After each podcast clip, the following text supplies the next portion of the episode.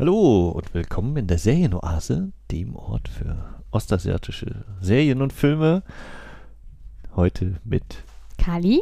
und mir, dem Max. Hallo. Hallo. Die heutige 33. Ausgabe des Serienoase Podcasts steht unter dem Motto oder unter dem Titel K-Drama Binge in Seoul. und es soll heute um euch gehen, ihr da draußen. Denn ihr wart ganz toll, habt uns mit Fragen bombardiert und überschüttet. Ja, ich habe gar nicht damit gerechnet, dass so viele kommen, deswegen vielen lieben Dank. Ähm, und zwar sind das Fragen zu Kalis Korea-Aufenthalt. Ähm, wir sind jetzt hier zum Zeitpunkt dieser Aufnahme tief in der Nacht des 31. Augustes 2021 und Kali war dieses Jahr noch immer. Warst du länger dieses Jahr in Korea als in Deutschland? Ähm, und genau, wir hatten euch aufgefordert, schickt uns Fragen und ihr habt uns Fragen geschickt. Coole Sache. Freut mir auch sehr. Müssen öfter sowas machen, so uns Fragen schicken, dann kriegen wir richtig Feedback. ähm, und es wird jetzt so ablaufen, dass ich hier äh, quasi moderierend die Fragen dir stelle und mich dabei einfach immer zurücklehne und wenn du fertig, wenn du irgendwann nichts mehr sagst, stelle ich einfach die nächste Frage. Das klingt ja richtig entspannt, wa? ähm, und äh, in der Hoffnung, dass die Damen und Herren da draußen äh, vielleicht ein bisschen was erfahren, dazulernen und überhaupt und so. Ja, wollen wir vorher nochmal sagen, warum wir die Folge K-Drama Binge in Seoul nennen? Das darfst du gerne sagen, warum du möchtest, dass die so heißt. Achso, ja, okay. Ich habe einfach, ich war, ähm, also in meiner Zeit äh, in Korea habe ich auf Twitter immer wieder, also nicht regulär, aber immer, wenn ich das Gefühl hatte, ich würde das gerne teilen, Bilder von meinem Aufenthalt von verschiedenen Orten ähm, sozusagen gepostet und ich habe da immer den Hashtag gesetzt, in Seoul und wenn ihr sozusagen eine Visualisierung von meinem Korea-Aufenthalt haben wollt, dann äh, feel free to, ähm, äh, um, das, um sozusagen auf Twitter diesen Hashtag einzugeben und dann dürftet ihr einige Bilder da finden und Kommentare von meiner Seite aus. Ja. Äh, bevor wir zu den HörerInnen-Fragen kommen, würde ich dich erstmal noch kurz fragen, möchtest du sagen, von wann bis wann du genau da warst oder wie lange du da warst und was hast du eigentlich gemacht? Ja, also ich war sozusagen von Januar bis zum letzten Junitag in Korea zu meinem Auslandssemester. Habe da studiert an der Seongyong-Kwan University in Seoul, also auch auf dem Seoul Campus direkt. Und das war sozusagen mein, letzter, mein, mein letztes Modul, bevor ich jetzt meine Abschlussarbeit sozusagen einreiche. Ja, Masterstudiengang. Ne? Masterstudiengang, ja. Ja. Und ähm, ja, ich habe versucht, die Fragen so ein bisschen zu ordnen und das auch dann, ähm, ich muss da jetzt sagen, das mache ich dann jetzt in der Zukunft, werde dann hoffentlich äh, auch Kapitelmarken so reingebaut haben mit groben Themenbereichen. Das überschneidet sich natürlich manchmal hier bei den Fragen oder ist es nicht alles immer ganz eins zu eins zuordnen, zuzuordnen und so. Aber ich hoffe ja, dass die Leute sowieso einfach komplett hören und das ist ja eh egal. Ich starte mit einer Frage von Christian, Christian Steiner, äh, unter anderem vom Second Unit Podcast, ein Filmpodcast oder auch dem Projekt Kaktus, äh, ein Elternpodcast. Und der hat zu quasi deiner Ankunft eine Frage. Und zwar, ich bin mir auch nicht mehr sicher, ob und was wir schon mal in der früheren Folge so besprochen haben dazu. Also ich habe es wirklich komplett vergessen. Also wir haben drüber geredet, aber ich weiß nicht, ob wir das im Podcast gemacht haben oder sonst wie. Und ich höre mir doch jetzt einfach nicht noch eine alte Folge an, soweit kommt es noch. ähm, Christian Steiner stellt äh, hier sozusagen die Eröffnungsfrage. Wie war deine Einreise, speziell mit Blick auf Corona-Bedingungen? Ähm, also ich würde sagen, wir haben sozusagen vieles davon schon in dem Podcast von der Pandemie äh, sozusagen im Quervergleich geklärt. Deswegen halte ich das mal ein bisschen kürzer. Ähm, ja, ich war ich, also als ich hingekommen bin, da war ich recht nervös tatsächlich, weil ich nicht wusste, was auf mich zukommt und ich das erste Mal auch meinen Langstreckenflug sozusagen hinter mich gebracht habe und dann auch alleine und dann sozusagen auf einem anderen Kontinent, wo ich nicht sicher war, wie denn die Englischkenntnisse vorliegen. Ähm, also als ich angekommen bin, gab es eigentlich recht stringente und strenge Sicherheitsmaßnahmen. Da und sozusagen der Flughafen war halt in Bereiche abgeteilt, sozusagen, die, durch die man durchgewunken wurde, wenn man halt sozusagen die, äh, ja, alles erfüllt hatte äh, im Grundsatz. Und dann wurde es, wurde es, ging es sozusagen diese Ordnung auch außerhalb des Flughafens so weiter, dass man halt entweder in einen Quarantänebus oder Quarantänetaxi gesetzt wurde, um dann sozusagen direkt zu seiner ähm, Unterkunft gebracht worden ist. Und dort habe ich dann meine zwei Wochen verbracht, meine vier Corona-Tests gemacht, meine ersten. Und dann ging es ja weiter. Und ich hatte das Gefühl gehabt, dass halt auch als ich angekommen bin, wurde mir auch gleich sozusagen diese Corona-App runtergeladen, dass ich halt, dass sie halt permanent unter Überwachung war, dass sie halt sehen, wo ich bin. Kurze Frage, Ankunft heißt am Flughafen noch direkt, ne? Genau, am Flughafen direkt.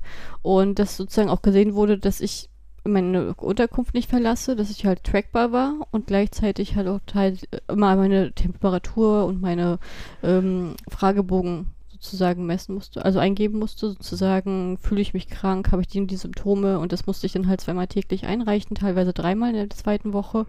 Dass ich halt auch, ich habe auch einen festen Ansprechpartner sozusagen äh, zugewiesen bekommen, mit dem ich alle nötigen Fragen klären konnte. Dann hat die Uni mich auch nochmal gut betreut in der Hinsicht. Also ich hatte das Gefühl gehabt, dass da eine sehr ähm, gute Überwachung ist und auch sehr viel Kontrolle auch herrschte, tatsächlich in der Zeit. Also ich habe dann teilweise, ich habe dann auch immer regulär, gab es dann halt auch einen allgemeinen ähm, Warnsatz, dass du halt jeden Tag auch immer den aktuellen Stand erfahren hast, wie viele Corona-Fälle in der Stadt sind oder allgemein in ganzen Korea sind, wo die sozusagen ausgebrochen sind und dass die Leute aus diesen Regionen doch bitte in den Test, nächste Testcenter gehen sollten. Also da hatte ich das Gefühl gehabt, ähm, dass jeder wirklich sich immer an diese Anweisung gehalten hat und dass da halt auch eine sehr gute Kontrollfunktion in der Form war, ja. Ja, stimmt, darüber haben wir tatsächlich schon gesprochen. Es kommt, kommt mir sehr vertraut vor. Aber auch das, da bin ich mir sicher, das ist mir letztes Mal schon gefragt, weil du hast gesagt, ne, du wurdest in deine Unterkunft, hast da zwei Wochen, warst du in Quarantäne. Mhm. Sag nochmal genau, Unterkunft, Quarantäne heißt, du konntest dich in einem Gebäude bewegen oder Zimmern nee, oder also, mit anderen Menschen? Nee, also von dem, was ich in Deutschland gehört habe, ist was komplett anderes. Also ich kam sozusagen an in, in diesem Wohnheim, hm. in dem ich untergebracht war, war auch die allererste von allen Studenten und hatte einen, äh, ich sag jetzt mal, ja, einen Pförtner, der kein einziges Wort Englisch gesprochen hat. Und wir hatten uns das sozusagen versucht, immer mit äh, Papago zu unterhalten. Das hat aber nicht so geklappt. Und der hat mich halt sozusagen mein Zimmer hochgebracht, der hat mir dann meinen Zimmercode gesagt. Da bin ich halt reingekommen und dieses Zimmer durfte ich halt auch nicht verlassen. Da war halt, um, also im Korridor war dann halt auch eine Wachungskamera. Da wurde dann halt, sobald immer irgendwas außerhalb der Norm passiert ist, wurde das halt sofort einer hochgekommen, um das zu verhindern. Man, das Einzige, was uns erlaubt war, das war halt dreimal täglich das Ess fürs Essen, die Tür aufmachen konnten. Das wurde dann vor der Tür abgestellt. Und wir hatten auch einen Wasserspender sozusagen ähm, auf dem Korridor gehabt, aber wir durften auf diesem, zu diesem Wasserspender auch nicht hin. Und dann wurde uns halt angeboten, dass ähm, man so eine Thermoskanne sozusagen rausstellt, dass man sich selber so ja, Kaffee machen kann oder Tee, wo ich halt dachte, super, ich das mal vorher gewusst, hätte ich mir mal eine Thermoskanne auch mitgebracht. Ich hatte halt keine. Und das hat aber sehr, sehr viel, also wir hatten parallel so einen Chat gehabt von der Universität, wo wir halt alles geklärt haben. Ähm, und diese also mal abgesehen davon, dass diese Thermoskannen permanent immer vor falschen Türen gestellt worden sind und die Leute nicht raus können konnten, sich die holen, ähm, war das eher so lustiges Zeugnis für mich, wenn ich das mal so gehört habe, diese Beschwerden und dass dann halt sozusagen das nicht mehr geklappt hat und dass teilweise die, die Thermoskannen weg waren und ähnliches, aber wir konnten halt sozusagen wirklich nicht aus diesem Zimmer raus.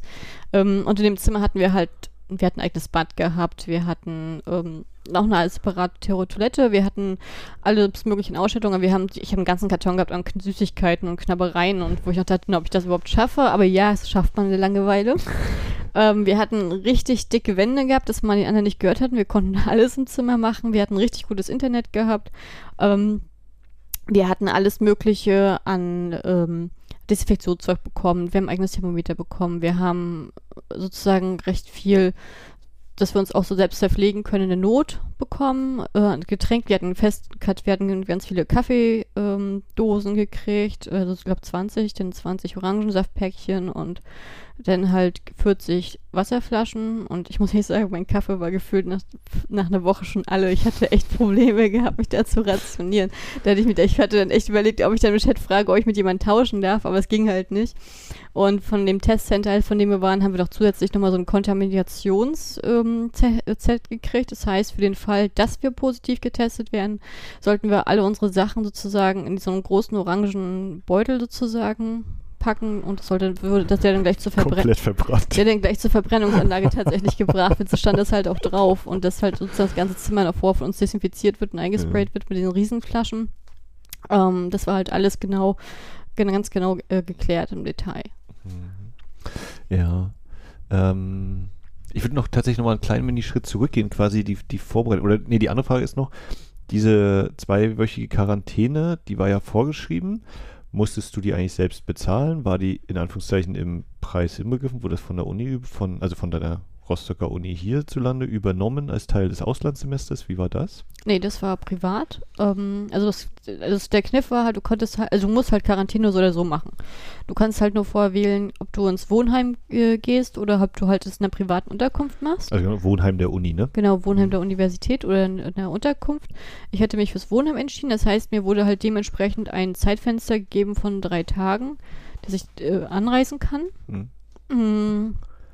Und ja, und als ich dann angekommen bin, jetzt habe ich die Frage vergessen, Entschuldigung. Ja, ob du das selber bezahlt hast. Achso, ja, nee, also, wir, also ich hatte sozusagen das, die Unter, also dieses Wohnheim, mein Wohnheimplatz für das Semester hatte ich vorher schon überwiesen gehabt, aber mein, sozusagen mein, ähm, äh, meine Quarantäne, die musste ich sozusagen genau an dem Tag, als ich mich ausgezogen bin, hatte ich ein Zeitfenster von drei Tagen und die musste ich dann sozusagen bar bezahlen in der, in der Bank. Die haben so ein ganz komisches Banksystem da, was ich bis zum Ende nicht wirklich hinbekommen habe, also zu verstehen, weil das war halt in Korea, also ich weiß nicht genau, wie es abläuft, ich kann nur sagen von dem, was ich beobachten konnte und was wir versucht haben zu analysieren. Aber es ist in, Korea, also es ist in Korea anscheinend so vom Banksystem her, dass wenn du irgendwas bezahlen musst, dann machen sie für dich ein Konto auf und du zahlst auf dieses Konto ein und dann lösen sie das Konto auf. und das ist dann halt, also du kannst halt nichts überweisen oder ähnliches. Das funktioniert halt alles nicht. Das ist halt ganz komisch. Also es wirkte halt sehr altbacken gefühlt, dass es nicht so geklappt hat. Da waren wir halt so ein bisschen überrascht am Anfang, dass das so, hm, so komisch wirkt in einem digitalisierten Land. Ja. ja. Und genau, meine andere Frage, die ich noch so das Thema vorher, also du musst ja auch viel vorbereiten, die ganzen Unterlagen und so. Ähm, vielleicht da vielleicht nochmal so zwei, drei Sachen. Also einmal Nee, ich würde eigentlich kurz halten, das Thema so Kontakt mit der Botschaft oder eben Visum organisieren. Ja, das hat sich ja jetzt geändert, dass wir sozusagen, ähm, also ich, muss, ich musste halt ein Visum beantragen für, für das Auslandsstudium in Berlin sozusagen. Das ist jetzt, hat sich aber jetzt verändert, habe ich gehört von meiner Freundin, die jetzt aktuell da ist, ähm, dass sich das jetzt irgendwohin anders hin gehandhabt wird. Ähm, das ging eigentlich recht entspannt. Wichtig war halt nur, also dass ich, weil ich ins Wohnheim musste, dass ich einen Tuberkulose-Test nachweisen musste, einen negativen. Und dass ich halt ein, und als ich durch den Flugmund äh, die Ankunft musste ich halt auch einen negativen Corona-Test vorweisen in Englisch. Und da hatte ich halt so das Problem gehabt, dass ich den recht kurzfristig ja nur machen konnte, durch meine Flugdaten. Und ähm, dass es halt tatsächlich vergessen wurde zu übersetzen. Und ich einfach nur das Glück hatte, weil ich halt nur dieses, das Deutsch konnte, also wenn Deutsch negativ steht und Englisch negativ, dass man das jetzt herleiten kann. Und deswegen hatte ich aber eine richtig lange Diskussion dann gleich an der allerersten Stelle gehabt, als ich eingereist, also eingereist bin, dass ich da wirklich lange mit diesem Herrn diskutiert habe, der auch kein Englisch konnte. Das war auch eher so mit Händen und Füßen und der halt nachher irgendwann, irgendwann gesagt hat, ach, geh durch. Und dann habe ich aber erfahren, als ich in meine Unterkunft ankam, weil ich halt die erste war, sozusagen vom ganzen Schwung von, mein, zumindest von meiner Uni, die gekommen ist, dass das an dem Tag noch akzeptiert worden ist, aber dann der, die anderen Deutschen, die das gleiche Problem hatten, die wurden alle nicht, die wurden alle nicht vom deutschen Flugzeug weg. Also du durften von Deutschen aus schon nicht mehr fliegen, die, weil die kein Englisches hatten. Das hatten sie sozusagen weitergegeben gehabt. Da hatte ich nochmal Glück gehabt. Ja, das war halt ärgerlich für den einen oder anderen, weil die dadurch die Zeit nicht geschafft haben in der Quarantäne. Und das hat auch eine Freundin von mir getroffen, die dann halt äh, dann spontan noch privat die dann Quarantäne organisieren musste und einen neuen Flug. Das war halt nicht so mhm. klasse. Aber im Januar war ja auch eine der Hochphasen hier, deswegen mhm. war es ja schon glücklich. Ich war ja schon glücklich, dass ich überhaupt fliegen durfte.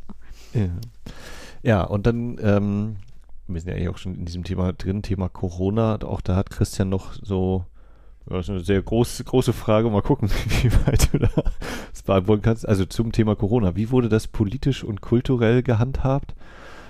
Ja, erstmal diesen Frageteil. Mm. Also politisch war es auf jeden Fall so, dass halt direkte Vorgaben waren. Das heißt, ähm, es war stringente Maskenpflicht, sobald du sozusagen das Haus verlässt. Ich habe auch nie jemanden gesehen, der sich nicht daran gehalten hat tatsächlich, außer vielleicht dann sozusagen in der Nacht in der Subway, wenn einer schon ganz schön betrunken war, wo dann sozusagen der Einzige war, der allein an der ganzen Linie saß, während alle anderen woanders saßen. Aber das war halt sehr selten. Also eigentlich haben sich alle immer die Maske aufgehabt und auch nicht unter der Nase, sondern auf der Nase. Das war eigentlich normal.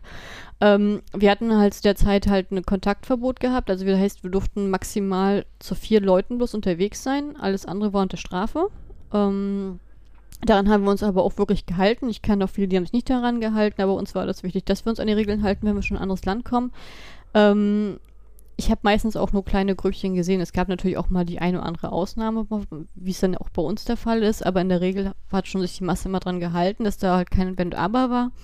Vom politischen Zweig her war es so, dass halt viele, ähm, also dass sozusagen ja, Korea sich auf die Fahne geschrieben hatte, dass sie ihr eigenes, ähm, ihre eigene, in ihren eigenen Impfstoff sozusagen entwickeln und kreieren, dass sie ein bisschen unabhängiger sind. Das hat aber lange das hat aber so lange gedauert. Und letztendlich ist es ja auch noch eine internationale Kooperation hinausgelaufen. Und deswegen war halt von politischer Hinsicht, ähm, obwohl jetzt im Vergleich zu Deutschland, was hier passiert ist in der Zeit, war das ja sozusagen Pionierleistung, was die da gemacht haben, weil es halt perfekt unter Kontrolle war. Im Vergleich zu Deutschland im Januar, was überhaupt gegenteilig gar nicht der Fall war. Aber trotzdem waren die Koreaner sehr, sehr unzufrieden von der Haltung her mit, dem, mit der Moon-Regierung, dass ähm, ja zu lange gewartet hatten, dass diese Corona-Maßnahmen nicht wirklich ähm, eingetroffen sind.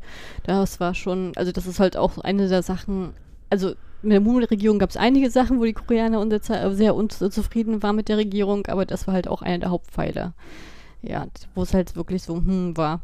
Es gab aber, aber was, aber ich weiß nicht, ob Christian das jetzt damit meint, aber was auf jeden Fall nicht in Korea war, ist, dass da Leute demonstrierend auf die Straße gegangen sind, dass sie die, dass sie die Masken nicht tragen sollen oder ähnliches oder dass sie diese Masken lassen. Es war eher gegenteilig, dass halt die Forderung war, dass halt länger die Masken aufbehalten werden sollen, weil man ja sozusagen aufs Gemeinwohl achten soll, dass man halt, also das Hauptziel war da tatsächlich, wenn jeder sich an die Regeln hält, umso schneller ist man diesen Virus los und dann kann man, kann man ins normale Leben zurückkehren. Und das wurde halt ähm, unterstützt halt durch, durch gewisse Apps, halt auch diese Tracking-Apps, sowas was ähnliches wie Luca, glaube ich, hier ist, ähm, oder Corona-App, dass du halt siehst, wer in dem Umfeld war infiziert, dass du halt genau was nachtracken konntest. Und das halt offen, dass es halt sozusagen für jeden halt auch downloadbar war, dass halt eine Stringenz da war, äh, was halt auch teilweise in der Kritik war, aber halt in Korea, was die Pandemie angeht, ist einfach, ist eigentlich der Mindset in Korea gewesen, ähm, dass das Gemeinwohl vor dem Einzelwohl steht und dementsprechend gab es da viele Sachen, die wir zum Beispiel hier in Europa hatten, gar nicht. Also dieses mit dem Masken, das ist mit diesem, ich möchte die Maske nicht mehr tragen, was in den USA und so war, also gab es überhaupt nicht. Also überhaupt, also das war für mich auch, ist für mich auch ein Kulturschock immer noch, dass der Fall hier ist. ähm, und ich fand, ich fand, dadurch hat es auch ein Gefühl von Sicherheit vermittelt, weil sich halt alle an diese Regeln gehalten hatten und auch jeder immer regelmäßig seine Hände desinfiziert hat, dadurch konntest du halt doch relativ viel machen. Ähm, weil ja trotzdem, weil ja jeder drauf, nicht nur auf sich geachtet, sondern auch auf sein Umfeld. Und das äh, ist in Deutschland ja nicht der Fall gewesen im Vergleich. Genau, das wäre jetzt noch so halb die Anschlussfrage von Christian gewesen, aber ich würde sagen, das hast du auch schon mit abgedeckt. Was können wir daraus lernen? Ich habe mal daraus gemacht, was können wir in Deutschland daraus lernen, eventuell? Ähm, also das klingt immer so, wenn ich, ich, ich möchte, also das ist so ein Thema, wo ich mal denke, ich bash dann mehr Deutschland. Ähm, das ist von mir nicht beabsichtigt, aber ich weiß, dass es drin ist, weil ich der Ansicht bin, dass die Koreaner ein deutlich besseres Krisenmanagement und Corona-Management an den Tag gelegt haben. Allgemein finde ich das in, Asien, in Ostasien sehr gut gemanagt. Ähm, es, ich, was man daraus lernen kann, ist natürlich, auch wenn halt jeder geimpft ist, dass man trotzdem weiterhin die Maske aufbehält, einfach um halt aus Rücksicht, man kann ja trotzdem auch andere Leute anstecken. Ähm, und solange sozusagen diese Dominanz des Virus einfach noch da ist, dass man halt tatsächlich auf sich selber achtet, dass man halt einfach nur durch solche kleinen Sachen wie, man hat halt die Maske halt die ganze Zeit auf und desinfiziert sich regulär und man begrüßt sich jetzt nicht mit Umarmung, wie es so gewohnt ist, sondern bleibt dann halt doch nochmal auf Hallo-Abstand mit dem Winken. Als solche Sachen und natürlich halt auch ist es, also ich fand zum Beispiel ähm, diese App, äh, wo ich dann halt sehen konnte, wer, wo jeder, wo jeder ist, weil das auch jeder verwendet hat oder wie die Krisenfälle war. Dadurch habe ich mich halt sehr, sehr sicher gefühlt. Ich weiß, weil wir halt in Europa oder allgemein im Westen halt diese Thematik haben mit dem, mit dem Datenschutz und ob man das wirklich so freigeben möchte. Ähm, aber ich muss an dieser Stelle sagen, jetzt wo ich es erlebt habe, es hat mir halt deutlich höheres Sicherheitsgefühl gegeben und dann wusste ich halt auch, welche, an welche Orte ich gehen kann, welche nicht und das hat mir wirklich sehr geholfen. Und ich habe nicht das Gefühl, dass solche Maßnahmen in Deutschland überhaupt erfolgreich werden würden oder akzeptiert werden würden von der Masse tatsächlich, weil die Mentalität hier anders ist. Mhm. Ja, das so zum Thema Ankunft und Corona. Jetzt äh, kommt ein Zwischenspielchen ähm, bevor wir zum nächsten großen Themenblock kommen. Und zwar die Monika, die hat äh, sehr clever Fragen gestellt. Und zwar, Was war denn dein traurigster Moment? Mein traurigster Moment. Auf egoistischer Ebene oder auf Zugucken? Die Frage ist, was war dein traurigster Moment? Kannst du beantworten, wie du möchtest. Kannst dir schön mm. selber überlegen. Also ich glaube, mein traurigster Moment, ich glaube, da habe ich einige gehabt tatsächlich, ähm, aber alle haben sich eigentlich, haben sich tatsächlich doch, ich, nee, das ist wirklich so. Alle haben, alle haben sich in Guangzhou, in der Jeolla-Provinz sozusagen, abgespielt.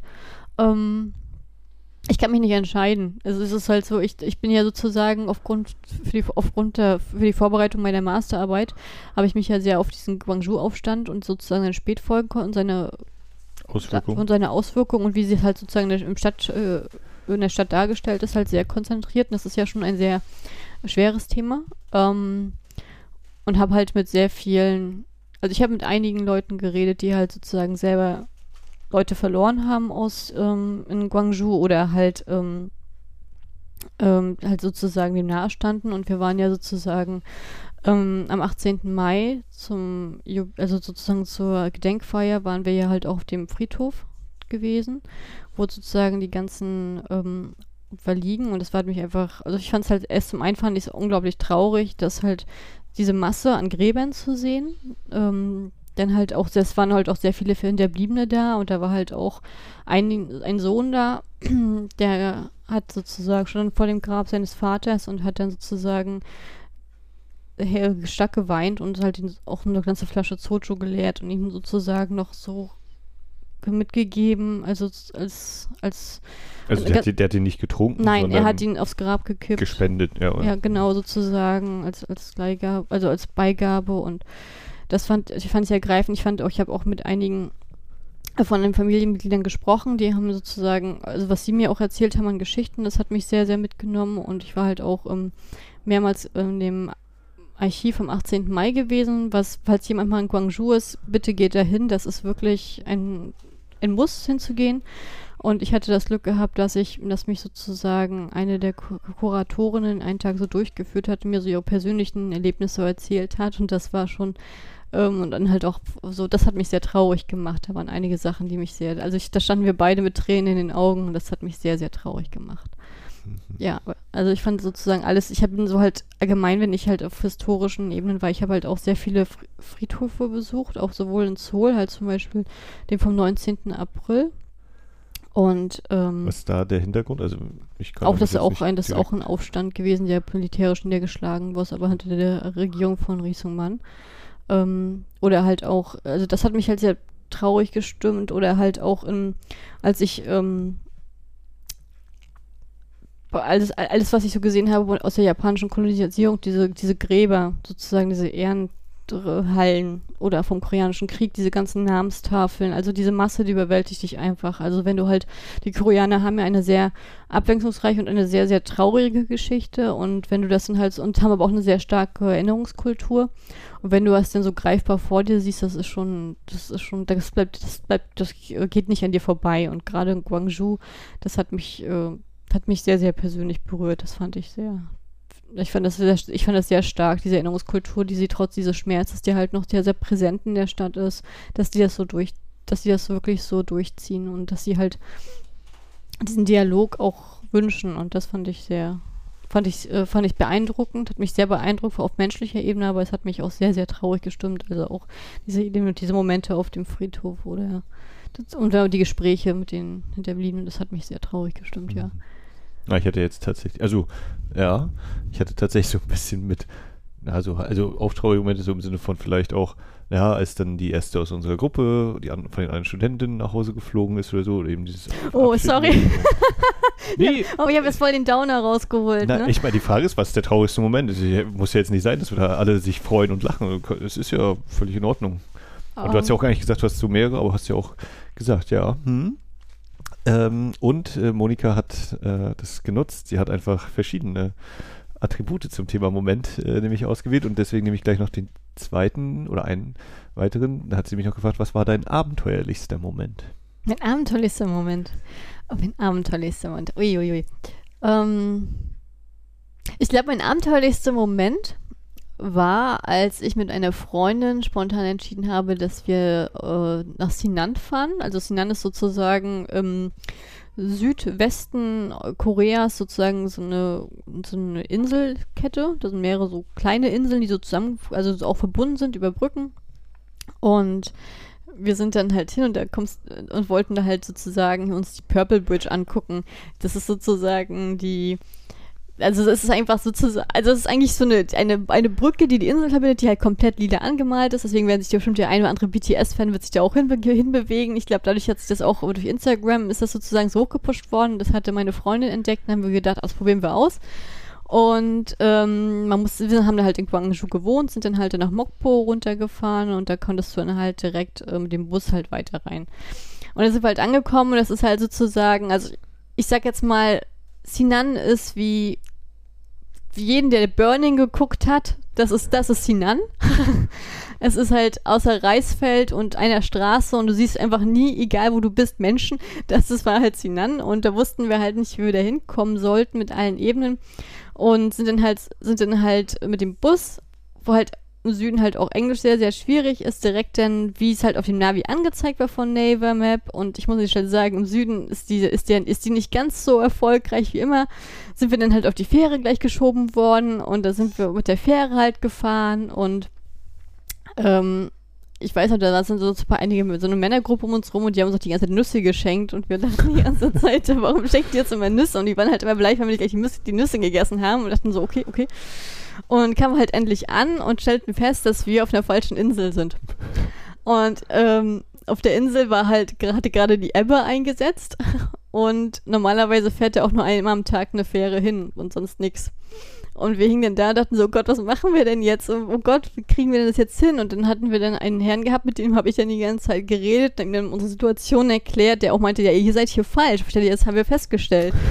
so. Und dann kam, was war total lieb. Und dann kamen, waren da halt so ein paar ältere Damen und die haben uns dann halt ähm, Instant-Kaffee Kaffee, äh, Kaffee gegeben und mit uns und, und, sich mit uns unterhalten und meinten halt so, haben dann, den, haben dann sozusagen ihre Nachbarn angerufen und dann hatten die Herren das echt tatsächlich so, waren so lieb und hatten das privat geklärt, dass eine Fähre nach Sinan einen Umweg macht und uns, also eine, eine Fähre, die eigentlich woanders hinfahren sollte, dass die uns einsackt und dass wir sozusagen spontan an dieser Insel dann noch abgesetzt werden. Ähm, was ich super nett fand, was ich super nett fand. Und das war so süß, weil ähm, dann hat sich hier eine Dame mal versucht, mich mit mir zu unterhalten und dann haben wir das wohl die Papago-App so gemacht und er fragt dann die, äh, und das war halt zu dem Zeitpunkt schon, das war halt so sehr, sehr zum Ende. Und ich hab, ich hab, also ich konnte, hab schon relativ immer viel verstanden, was die gesagt haben, auch wenn ich nicht darauf antworten konnte. Und dann kam sie zu mir an, meinte so, hey, Hakseng, bist also Schüler, Studentin, ähm, seid ihr Russen?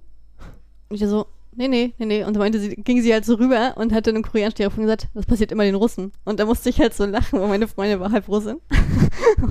und dann hatte ich das erzählt, dann, was war halt total niedlich.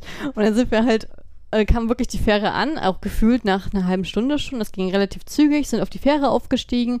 Und ähm, als wir dann da waren, wurde gleich so ein Durchsage gemacht, ja, wegen den Ausländern müssen wir eine Umre sozusagen einen Umweg machen. Und meine Freundin ist dann halt sozusagen ganz beschämt da lang gelaufen und ich ganz stolz, weil ich dachte so, in Deutschland würde es keinen interessieren, wenn wir die falsche Fähre haben. Der wärst auf dich allein gestellt, hättest an der Insel festgehangen. Aber ich, da waren die so super nett und haben die sozusagen nur für uns sozusagen da angedockt da gehalten. Dann hingen wir in dieser Pampa fest und wussten nicht, wo wir langgehen sollten und sind dann Ewigkeiten in brühender Hitze, gefühlt 40 Grad, einfach nur geradeaus gelaufen, bis wir mal eine Bushaltestelle gefunden hatten, wo aber keine Zeit dran stand, wann mal irgendwann ein Bus fährt. Und ähm, dann sind wir einfach schon mal diese Straße hochgelaufen, da kam der jeweilige Bus da und da hat der Busfahrer sich geweigert, uns mitzunehmen, weil er da nicht hinfährt. und deswegen sind wir dann halt die einzige Straße lang gelaufen und da kam dann halt so ein älterer Mann angefahren in so einem, ich weiß gar nicht, wie ich sagen soll, ähm, diese Ne, das ist kein Roller, es hat ja vier Räder, aber es ist halt so. Quad. Ja, so ein Quad, ja. Und hat die ganze Zeit auf mich eingeredet und versucht mich so wegzuziehen, dass wir nicht auf der Straße gehen sollen, dass wir doch bitte mit dem Bus fahren. Wir meinten, hier fährt ja kein Bus, der wollte uns ja nicht mitnehmen. Und der ist die ganze Zeit dann die ganze Zeit auf uns eingeredet, dass wir doch bitte, bitte woanders hin sollen. Und deswegen haben wir gedacht, wir warten, bis er einfach weiterfährt. Dann hat er aber das durchschaut und ist dann 20 Meter vorgefahren und auf uns gewartet. und dann haben wir halt sozusagen so eine Vertrampelfahrt gefunden, auf so zu einem Reisfeld hin. Ähm, und sind dann da langgelaufen, damit wir aus seiner Sicht sind und gingen dann sozusagen auch in dieser Pampa lang und das war dann halt wirklich so eine Mauern an die Wände gemacht. Also es waren halt wirklich verfallene Ruinen auf der linken Seite und auf der rechten Seite waren so eine, so eine Steinwände, also so Steinmauern erbaut, wo halt kaputte Fernseher reingeballert worden sind als Füllmaterial. Und da sind wir halt sozusagen wirklich in absoluten Burning Moment gelandet, wo halt wirklich nur Reißfelder war. Die sind alle Hunde sozusagen von der Nachbarinsel, die so typisch, das vergleichbar mit dem deutschen Schäferhund, halt die koreanische Rasse, die uns angebaut, äh, ange, äh, angebellt hat die ganze Zeit, aber nirgends Leute waren, gegen Kühe, dann nichts, und wir wussten schon wo lang gehen sollten. Und das Navi immer so gesagt hat, kennt er nicht, kennt er nicht, kennt er nicht. Und wir waren schon ganz verzweifelt. Und dann war ich gedacht, rufen wir uns ein Taxi, aber das halt, ging auch nicht. Und dann sind wir weitergelaufen und dachten schon, wir kommen da nie wieder an, nie an. Und das war das ein, dann kam halt sozusagen so ein total, ja, ich sag jetzt mal dreckiger Truck aus dem Nichts mit einem an, ja, wo wollt ihr denn hin? Und wir so, ja, da und da. Ah, ja, kommt rein, ich bring euch hin. Und ich dachte noch so, hm, mal gucken. und da sind wir wirklich, also, also gefühlt, ne, durch solche Fahrt, Trampelwege gefahren, wo halt die ganze Zeit immer so durch Bäume so gefühlt durchgefahren sind. Das war halt so weird und ich hatte die ganze Zeit so, oh mein Gott, hoffentlich wird das was, hoffentlich wird das was, hoffentlich wird das was. Und wo sind wir denn hier? Und, und auf einmal war diese der Brücke vor uns und er uns noch seine Visitenkarten gegeben, meinte so, ja, wenn ihr noch zurück wollt, ne, ruft mich an. Und ich hatte so super netter Kerl, ne? Also war richtig, war super, super nett und dann sind wir halt hingekommen und und dann ging es halt so, und dann haben wir uns die, die, Brücke halt angeguckt und die ganzen Orte. Das ist halt auch so eine kleine Prinz-Ausstellung. Äh, das war halt richtig, richtig schön. Und dann habe ich so gedacht, okay, dann guckten wir halt, als wir dann sozusagen diese ganze, ganze, ganze Tour sozusagen gedreht hatten bei dem schönen Wetter, äh, haben wir schon bei, waren wir beide halt schon richtig groggy, weil das war halt schon ein richtig anstrengender Tag und wir dachten, wir wollten zurück. Und dann haben wir festgestellt, dass wir halt nach Navi sechs Stunden zurück brauchen, weil, der, weil die Busse halt so lange fahren. Und da habe ich so zu meiner Freundin gesagt, ey, ganz ehrlich, wollen wir uns nicht mit dem Taxi fahren und dann halt sozusagen nach Bokbo und dann von Bokbo fahren wir dann halt noch mit dem Fernbus. Und dann meinte sie, das ist teuer, aber, aber ich muss an dieser Stelle der Fairness halber sagen, also Taxis sind in Korea unglaublich billig. Also das ist wirklich, war okay. Und, ähm, da mein, dann auf jeden Fall hatte ich schon das Gefühl gehabt, ich hatte, also es war halt so, also ich, da war so ein komischer Vibe da und ich habe die ganze Zeit so gedacht, ich möchte hier nicht nachts bleiben oder ähnliches, ich möchte irgendwie hier weg, so, ich weiß nicht warum. Ich habe mich in ganz Korea super, super sicher gefühlt, aber ich hatte, da habe ich das Gefühl gehabt, ich möchte bitte nach Gwangju zurück. Ich hatte irgendwie so, hm.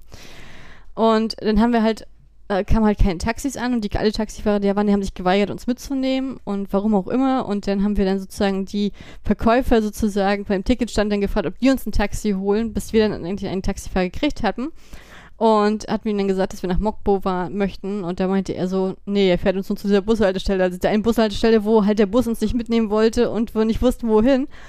Und wir so, nee, wir möchten weiter. Und er so, es wird aber teuer. Ja, ist egal, ist egal, wirklich, ist wirklich egal, ne? Und dass er so, ja, das ist aber dann halt eine Stunde 15 Fahrt. Ja, ist egal, ist egal. So, und auf jeden Fall er, er, er dann wirklich gefahren, er so zur Bushaltestelle und ich so, nee, wir steigen nicht aus, wir wollen, wir wollen nach Mokbo fahren, wir wollen nach Mokbo fahren. Meine Freundin war total groggy, die ist sofort eingeschlafen.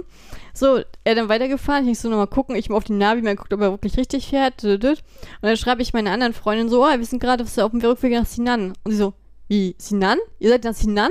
Und ich so, wieso denn das? Er so, sie so, ja, kennst du nicht die Geschichte von Sinan hier mit dir, mit den Menschenhändlerringen und so, sozusagen mit den, äh, also sozusagen mit den körperlich Eingeschränkten, die halt nicht von der Insel gelassen worden sind?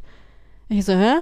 Ich so, Moment, ich habe gedacht, das war japanische Kolonisierung. Nee, nee, nee, nee, nee, das war Boyan. Ich dachte, warum sagst du mir das jetzt? Ne? Also, meine Freundin hat geschlafen, richtig tief und fest. Der Taxifahrer guckte mich immer so grimmig an. Ich immer mit dem Navi verrückt und dann habe ich mir die Geschichte von Sinan durchgelesen und dachte so, oh Gott sei Dank sind wir hier weg. Gott sei Dank habe ich das auf dem Rückweg erfahren. Also, äh, falls ihr mal wissen wollt, was das war, äh, googelt mal bitte Sinan Menschenhändlerring und dann wisst ihr, dass es, glaube ich, Gefühl vor fünf Jahren war. Ähm, und das noch nicht ganz transparent ist. Keine Ahnung, ob das alles ich kann es nicht einschätzen, wie die Lage da jetzt ist. Ähm, ich habe nur gedacht, ja, und dann ist halt noch eine andere Geschichte gewesen mit einer Lehrerin, wo ich dachte so, das war der Vibe, das war der Vibe. Ich, das habe ich gefühlt. Und das war so, und dann waren wir halt sozusagen, als ich dann, ich dann auf dem Navi genau kontrolliert habe, dass wir auch wirklich nach Mokbo fahren, weil ich halt, wann sind wir in Mokbo ausgestiegen und ich war, fühlte mich so gut. Und dachte so, oh, das war ein Abenteuer. Das war ein Abenteuer. Wow. Also das war halt so, wo ich dachte so, ich hatte mich noch, das war, ich hatte mich noch nie so unsicher gefühlt in der Ecke, weil ich, weil ich ja das Gefühl auch hatte in Sinan, weil halt gefühlt die Busse wollten einen nicht mitnehmen und das ist, man muss der Fans aber auch sagen, es ist auch nie einer vorbeigekommen, außer der eine. Und du hattest da halt nichts außer diesen Straßen, es war halt richtig Insel und dann halt nur Reiswirtschaft und das war halt so, hm. Aber ich fand die, ich fand die Brücke total schön, tatsächlich. Also ich würde auf jeden Fall sagen, wenn ihr Bock habt, fahrt da hin.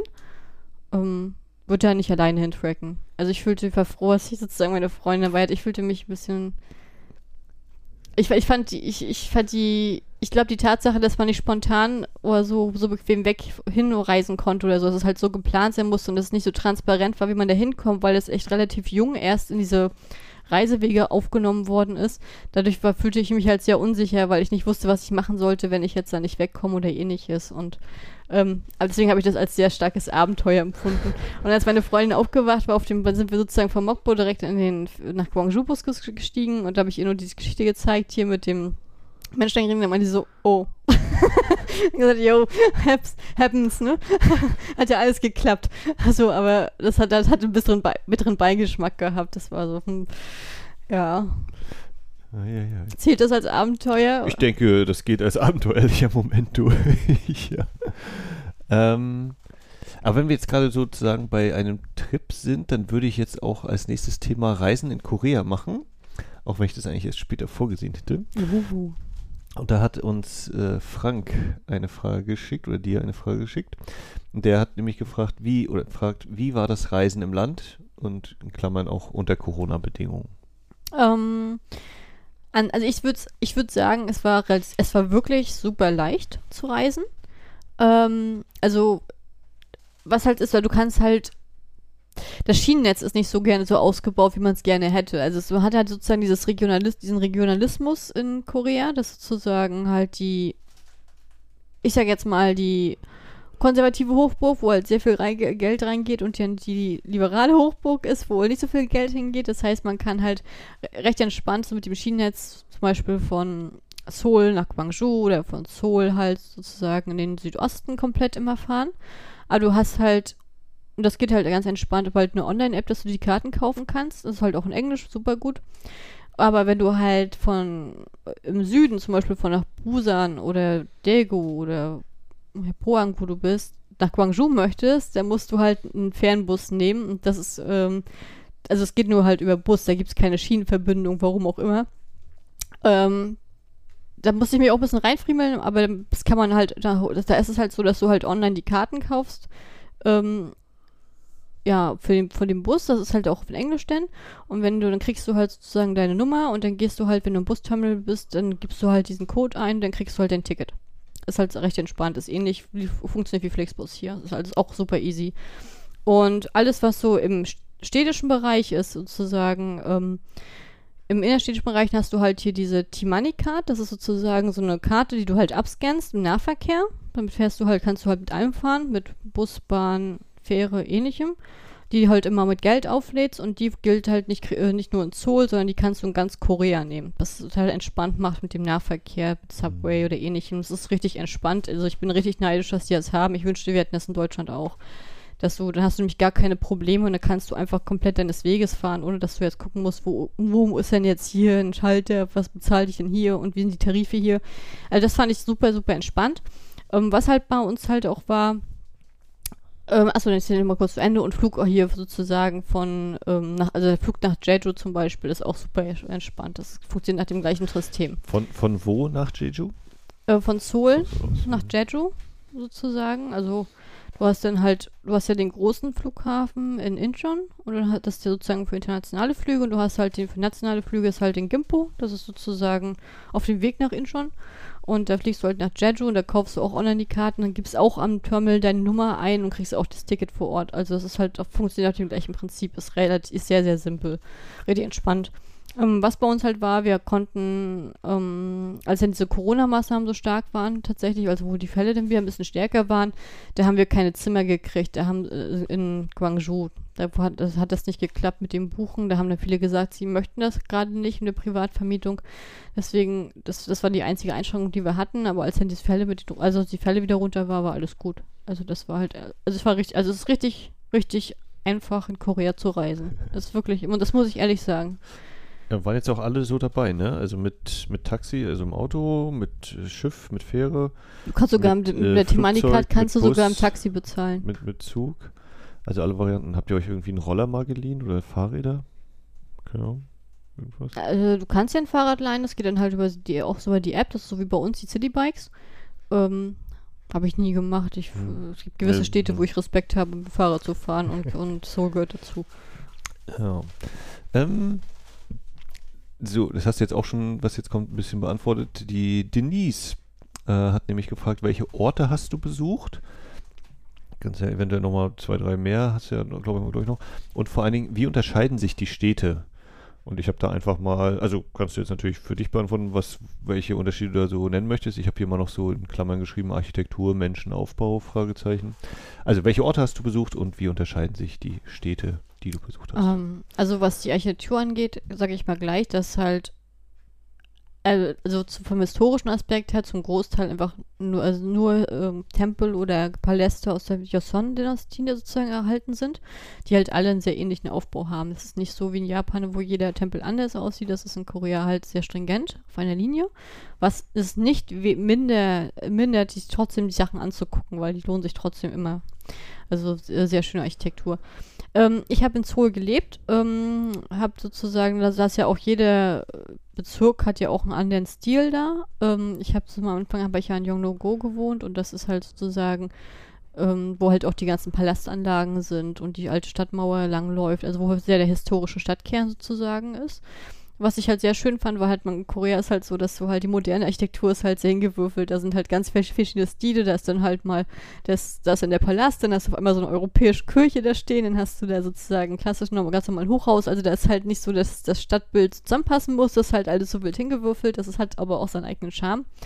Ähm, ich finde, also, also ich finde tatsächlich, dass, also es ist ein Zoll, ist schon die Metropole, das merkt man halt auch. Also halt alle sag mal, alle legen sehr Wert auf ihr Aussehen. Das sieht, also sie laufen sehr ordentlich rum, also wirklich, also sieht wirklich gut, also es sieht wirklich, sehr, die Leute sind halt da wirklich sehr schön angezogen. Also das kann man nicht, also ich habe da nicht jemanden gehabt, wo ich dachte so, der geht jetzt nur im Jogger oder so raus. Also es sieht alles ordentlich, also sie laufen da ordentlich rum.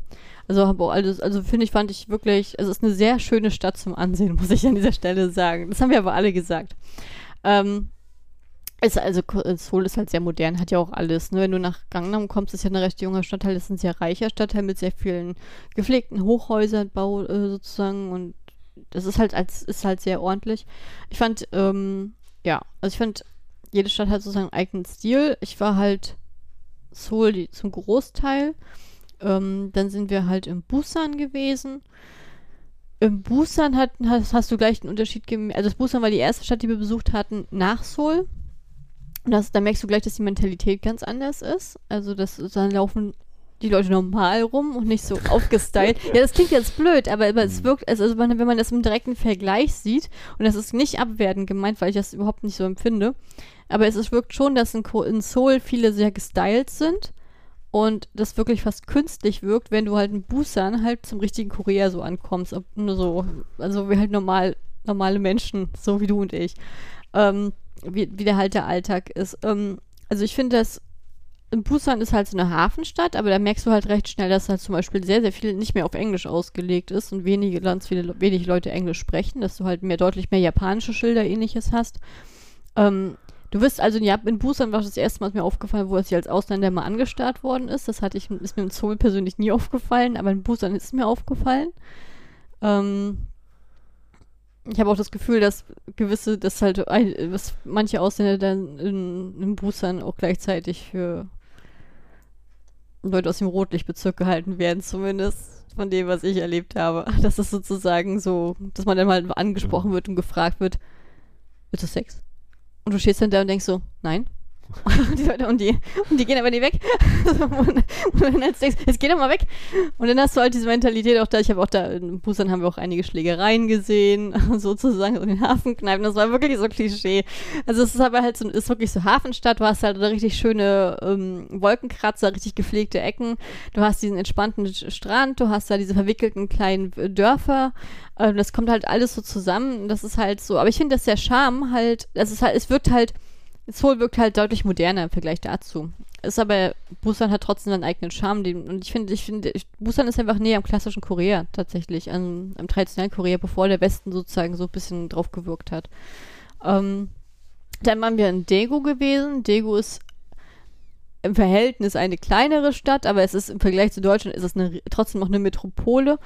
Ähm, ich fand Daegu war halt sehr, sehr auf, ähm, ich sag jetzt mal, auf ja, wie soll ich das sagen? Ich, äh, ich, Botanik ist jetzt blöd gesagt, aber das, das ist sehr viel sozusagen auf schöne bunte Blumenvielfalt, dann die schönen Berge zum sozusagen mit den Seilbahnfahrten äh, ausgelegt. Du hast halt sozusagen diesen Stadtkern, der wo halt, wo man halt was erleben kann, dieses Unterhaltungsviertel, was halt sehr cool ist und dann ähm, und dann hast du halt sozusagen halt in den, die ganze Umfeld gefühlt, wenn halt alles eine Hoch Hochhaussiedlung. Also letztendlich ist dieser Stadtkern, wo du halt was machen kannst, gar nicht so groß. Ähm, und du hast halt halt so richtig schöne Märkte und alles. Also fand, ich fand, das war schon was anderes von der von das war halt schon, die Leute waren halt auch nicht, haben auch nicht so schnell mit dir geredet da, fand ich. Die haben sich, da, da hatten wir auch, haben sich auch nicht an die Ausgangssperre gehalten. Wir hatten ja auch eine Ausgangssperre in Hornshohl gehabt. In Degu waren, haben, also war sozusagen alles um 22 Uhr musste zugemacht werden und das war in Degu, das war trotzdem alles auf. Das war halt so überrascht auf einmal, dass es da nicht so klappt, äh, dass das da ähm, tatsächlich so funktioniert hat. Wir hatten, in Dego war ja dieser große, erste große Corona-Ausbruch hier von dieser einen christlichen Gemeinschaft. Wir sind da sogar hingefahren und haben uns das Haus angeguckt. Das ist einfach nur, um zu gucken, wo ist denn hier Corona ausgebrochen. Vielleicht hängt, dieses, hängt, hängt das Bild von diesem Haus irgendwann mal in einem Museum. Kann ja sein. Ähm, also ich fand die Leute in Dego auch nett, aber die waren halt distanzierter.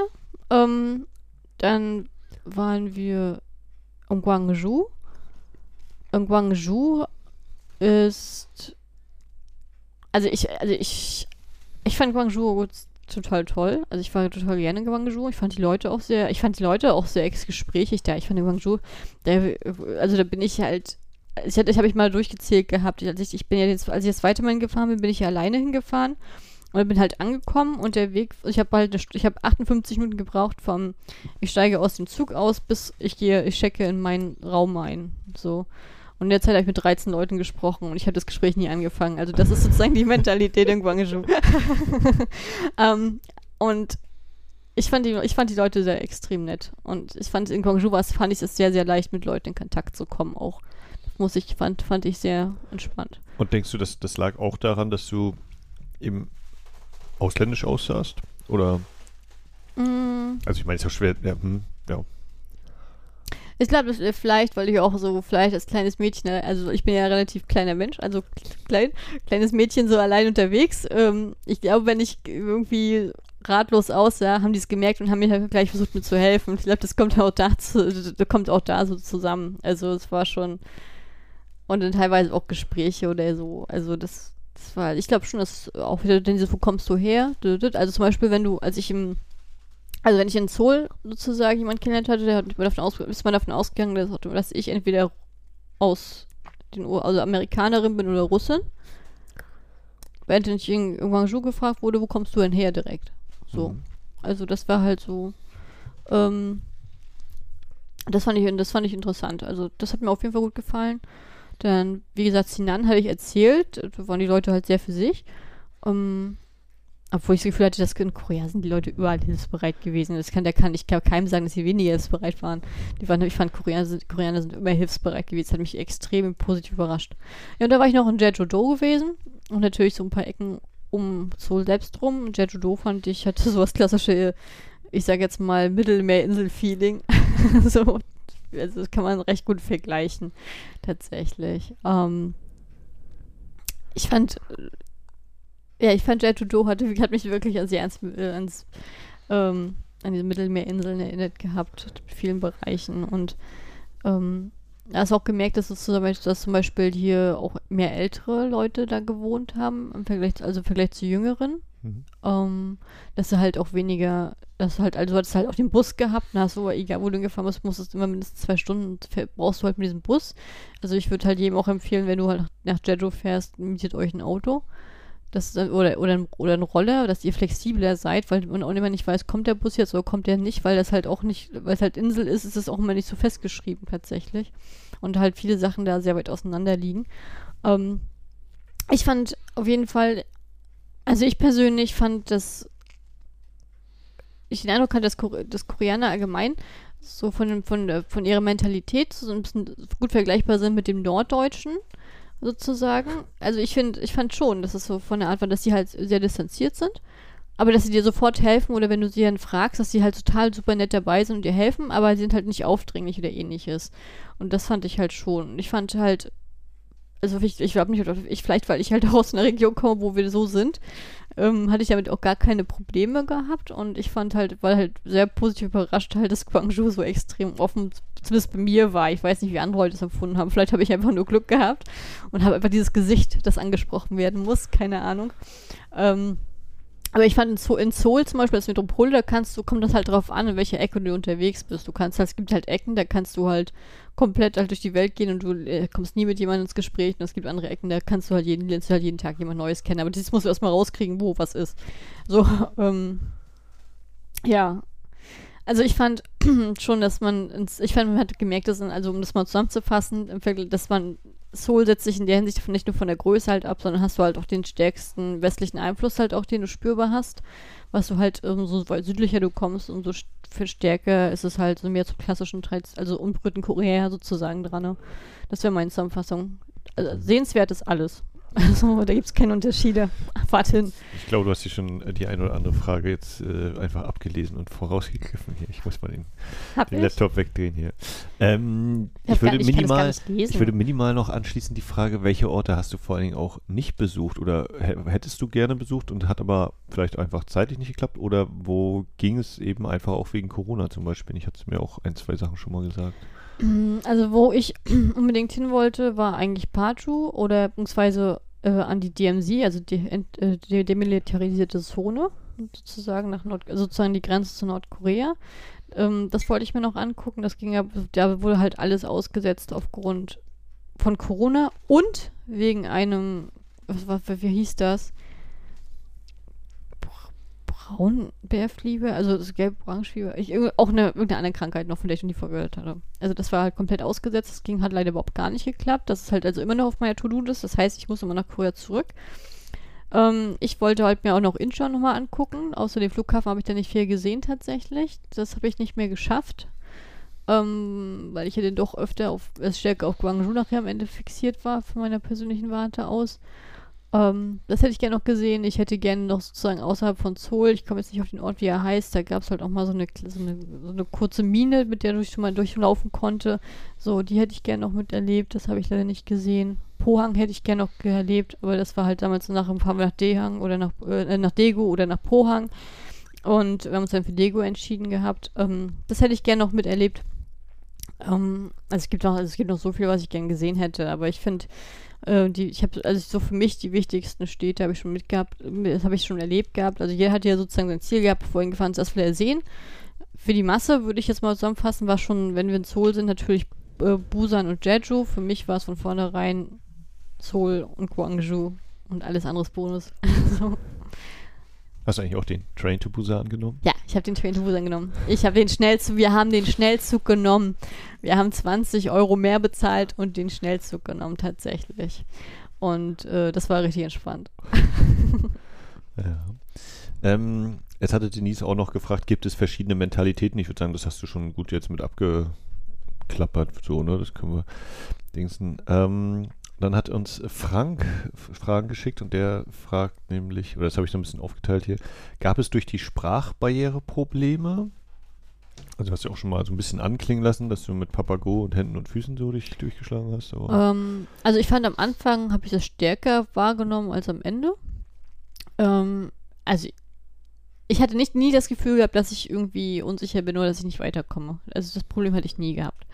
Ähm, ich habe gar nicht mal vom Anfang an Papago gehabt. Das habe ich bei mir ein bisschen länger gebraucht, ehe ich das mitgekriegt hatte, dass die anderen das nutzen. Ähm, ich habe es am Anfang mit Händen und Füßen gemacht. Das hat aber gut geklappt. Ich finde auch, wenn man sozusagen von dem, was man weiß, wie Manjoseo oder sozusagen versucht, sich so ein bisschen anzupassen, da hat man schon gemerkt, dass die Leute sich sehr gefreut haben, dass man sozusagen, ähm, dass man das auch versucht, nicht nur mit dem Englisch da äh, durchmarschiert. Ähm, ich habe viel mit Papagon tatsächlich gemacht gehabt, ähm, weil ich nicht so viele englischsprachige Leute da getroffen habe. Das hat aber echt super gut geklappt. Und Papago ist immer noch mein bester Freund. Das kannst du ja, der, weil das, ich kann das ja auch für Chinesischen so nutzen. Das ist echt die beste App ever. Ähm, ich liebe sie abgöttisch. Ähm, und das, hat dann, das, das war dann manchmal so ein Wechsel zwischen Bröckchen reden sozusagen, was der andere Englisch kann, ich Englisch kann und dann halt nochmal versuchen, wenn es nicht geklappt hat, mit Papagur nochmal übersetzen. Und nachher, hat, nachher hatte ich schon dieses stärkere Gefühl gehabt, dass ich schon viel verstanden habe, was sie sagen. Das ging relativ zügig für mich. Das, das war schon wahrscheinlich bei mir auch durch diese jahrelange K-Drama und K-Movie-Erfahrung, dass man halt viele Redensarten schon erkennt und hört. Auch wenn ich sie jetzt nicht nachsprechen könnte oder so in der Schreibweise äh, transferieren könnte, aber das hat mir schon sehr, sehr weitergeholfen im Alltag tatsächlich, dass ich ja schon recht viel verstanden habe, dass ich dann immer, ich immer nur antworten musste und weil ich aber, da wusste ich ja, was sie gesagt haben. Das war schon, äh, das war schon eine Riesenhilfe tatsächlich. Und nachher zum Ende war ich, war ich ja total entspannt. Also ich habe ja auch alleine gereist, das hat mich dann überhaupt gar nicht mehr gestört. Ich fand, das war total easy. Hat geklappt. Das, irgendwie ging es immer weiter und ich hatte mich nie hilflos gefühlt. Okay. Ich möchte jetzt noch, ich habe mir hier in Klammern einmal aufgeschrieben, Thema Kaffee. Einen speziellen Kaffee, den du gerne bestellen wolltest und dass die da manchmal dich nicht ganz verstanden haben, hast du mir auch erzählt. Ach ja, also es, also das war das war so ein Kuriosum für uns äh, alle tatsächlich. Aber ähm, es gibt halt gewisse Wörter im Koreanischen, wo du genau weißt, dass sie aus dem Englischen kommen und die sprichst du halt genauso aus. Also sie verstehen es nicht, wenn du es sagst. so. Ähm, ich hatte auch eine Diskussion gehabt. Ich bin ja nun auch äh, Kaffee Americano und Kaffee Latte. Und dann stand ich so da, ja, äh, schönen guten Tag. Also jetzt übersetzt ja Kaffee Latte. Was? Latte. Und dann mir so, verstehe ich nicht, verstehe ich nicht. Ja, Latte. Kaffee Latte. Nee, Kaffee Latte. Mm. Und dann schauen sie mal da, ja, Kaffee Latte. Und ich dachte immer so, ja, aber man kann, aber du verstehst doch die Essenz, was ich sage, oder nicht? Wo ich immer dachte so, hä? Und das, ich meine, das ist jetzt nicht permanent passiert. Du hast ja oftmals eh diese Automaten, dass du halt das vorher schon bestellst im Automaten, dann kriegst du nur die Nummer und so, ne? Aber das ist mir so zwei, dreimal aufgefallen, dass mir das halt, wenn sie mich nicht verstanden haben, bei gewissen Sachen waren, die relativ simpel für mich, also für, wo ich persönlich von meinem äh, Hörverständnis keinen Unterschied gehört habe. Das kann natürlich für, von ihrem Verständnis ganz anders sein. Hast, ja. ja. Ganz anders sein. Aber von meinem Verständnis, ich habe immer gedacht, ich habe doch Kaffee Latte gesagt. Und auch wenn ich jetzt Kaffee Latte oder Kaffee Latte sage, denn das ist ja nicht so unterschiedlich. Das war so eine Sache, das hatte ich auch mit Bista immer gehabt, Vista und Bista und so. Und äh, das ist mir halt öfter aufgefallen. Da ich immer, das fand ich halt immer so kurios, weil ich hab, man hat, wenn ich Sachen koreanisch, äh, diese Vokabel, die ich hatte, wirklich gesagt habe, haben die mich verstanden. Aber wenn ich was im Englischen gesagt hatte, also das haben die mir nicht verstanden. das war so wirklich so ein Running Gag nachher am Ende. Oder die wollten mich triezen, keine Ahnung. Mhm. Ähm, genau, und Frank hatte dann nochmal, äh, also das war quasi eigene Frage, gab es mit den Menschen Probleme? Mm. Aber bisher nicht so geil. Also ich habe mich, also ich habe mich in Korea sehr wohl gefühlt, muss ich sagen. Und ich hatte nicht das Gefühl, dass ich große negative Erlebnisse hatte. Ich hatte es, wie gesagt, einmal ganz am Anfang in diesem Café gehabt, dass die eine Dame nicht so freundlich zu mir war. Das war aber auch wirklich, das, ist auch, das war auch bis zum Ende hin das einzige Erlebnis gehabt. Und was mich halt genervt hat, war halt im Busan, als ich dann, als wir dann noch so vom Hotel schon uns unterhalten haben und er die ganze Zeit ankam hier mit seinen und es, möchtest du Sex? Ich so, nee, geh weg. nee. Und dann war ich schon richtig entrüstet und habe schon richtig zickig Nein gesagt. Und er ging einfach nicht weg. Wir mussten dann wirklich reingehen, weil der einfach stand wie so eine Eins. Und ich dachte, und ich hatte an diesem Tag, muss ich an dieser Stelle sagen, ich sah an diesem Tag so prüde aus, ne? Ich hatte an diesem Tag wirklich so einen richtig schönen, mit Raute-Muster, so ein Polunder an, auch schön im Beige. Dann hatte ich einen Dutt und dann hatte ich auch einen Trenchcoat drüber in Beige. Ich sah wirklich nicht aus wie aus dem Rotlichtviertel. Also ich habe die ganze Zeit noch gedacht, was siehst du denn vor dir? Und das Schlimme an der Sache, wir standen da und er hatte drei Sekunden vorher seiner Freundin Tschüss gesagt und so dieses mit diesem Likosen und wir können uns nicht trennen und was weiß ich was. Und dann ging sie um die Ecke und da kommt er zu mir. Und ich habe die, das fand ich unangenehm. Ist mir aber auch nur in Busan passiert und auch nur als äh, eine Mal, Gott sei Dank. Ähm, das fand ich, das waren halt, die, ich glaube, die beiden Erlebnisse, wo ich dachte, geh weg. Ja, das hat mir, ja. Ja, und quasi den Komplex, was äh, zum Thema Reisen in Korea abschließend nochmal von Denise die Frage, hat sie auch schon so anteilig beantwortet. Was sollte man deiner Einsicht nach gesehen haben? Das, ich bin ja natürlich voreingenommen, ne? Also, was man auf jeden Fall sehen sollte, sind die fünf Paläste äh, in, in, in Seoul. Ich habe einen nicht geschafft, weil ich da, als ich, ich habe mich da verplant, weil die montags immer ihren Schließtag hatten und ich ihn auf Montag natürlich gelegt hatte und deswegen fehlt mir ein, ein Palast ausgerechnet, der große Palast, wo sie, Gob, äh, wo sie Kingdom gedreht haben, das ist der, der mir fehlt. happens. Ähm, also die fünf Paläste. Ich würde, äh, würde ich jedem empfehlen. Ich finde, ähm, abends auf der Stadtmauer, bei der Stadtmauer lang zu laufen, sozusagen, der Ausblick auf die Stadt ist auch wunderschön. Würde ich jedem empfehlen. Ähm, natürlich Gangnam muss man mal gesehen haben und auch mal auf diesen Soul Tower rauf. Das, war, das lohnt sich schon. Sag mal, dieser Soul Tower, sagst du jetzt einfach so, erklär mal so ein bisschen für Leute, die jetzt nicht direkt schon nachgeguckt haben, was, was ist der Soul Tower? Der Soul Tower ist, glaube ich, eins der höchsten, mit, mit nicht, nicht das höchste, aber es ist mit eins der höchsten Gebäude Koreas, wo du halt die ganze Stadt übersehen kann, rüberschauen kannst. Und, und ist das ein Wolkenkratzer oder ist das wie so ein Fernsehturm? Ist ein, ist ein, ist sozusagen so eine Shopping Mall und das, da ist er halt mit dran, so als es wie so ein, wie so ein Wolkenkratzer gefühlt ist. Das.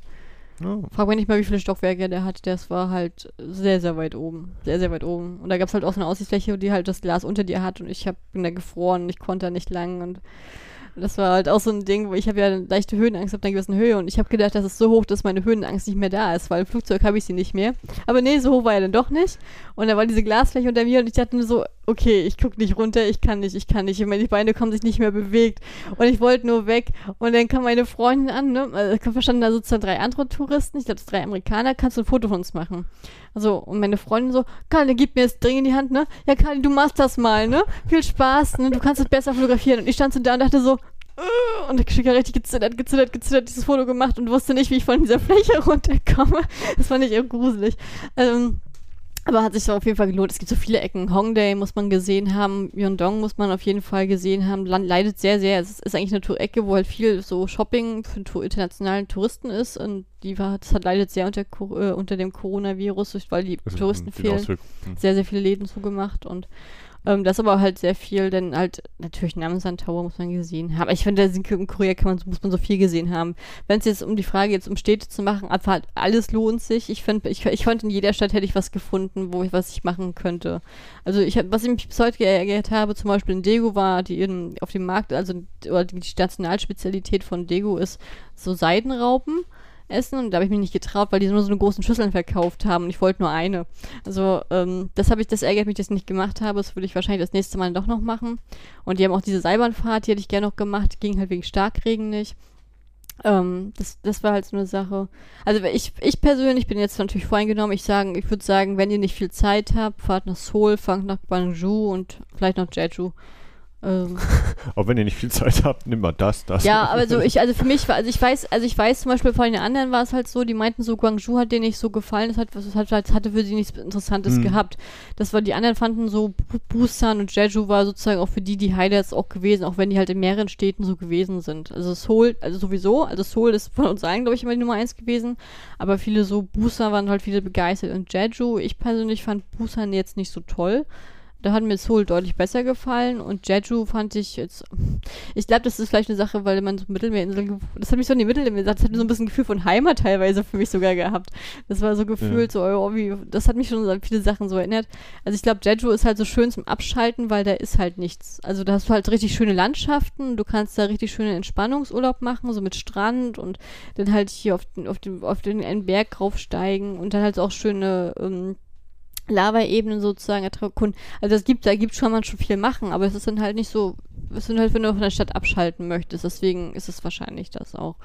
Ähm, für mich, also ich weiß, dadurch, dass ich vielleicht, Guangzhou war für mich halt auch so stark, weil es halt natürlich sehr stark diese Verbindung hatte zu die eigene Geschichte, und das hat die anderen, glaube ich, nicht so interessiert und dementsprechend haben sie da nichts gefunden. So. Mhm. Ich persönlich, wenn jemand diese Geschichte, sich halt für diese Geschichte interessiert, bitte Guangzhou, bitte unterstützt das. So viele, die, für ganz viele Leute und auch gerade so viele von den Hinterbliebenen leisten so viele freiwillige Arbeit und so tolle Arbeit, um sozusagen darauf hinzuweisen. Da kann ich nur sagen, ähm, war richtig beeindruckt von dem, was sie gemacht haben. Aber ich, ich kann es auch verstehen, wenn man dafür für dieses geschichtliche Interesse dann nicht hat, dann ist, ist glaubt, lohnt sich Guangzhou vielleicht weniger tatsächlich. Obwohl die halt auch viele aus der Joseon-Dynastie viele ebene Sachen anbieten können und Museen, also so ist es nicht. Also ich fand Guangzhou, also ich kann auf jeden Fall noch 100 Mal nach Guangzhou fahren. Ich habe noch lange nicht alles von meiner Liste geschafft, was ich da sehen wollte.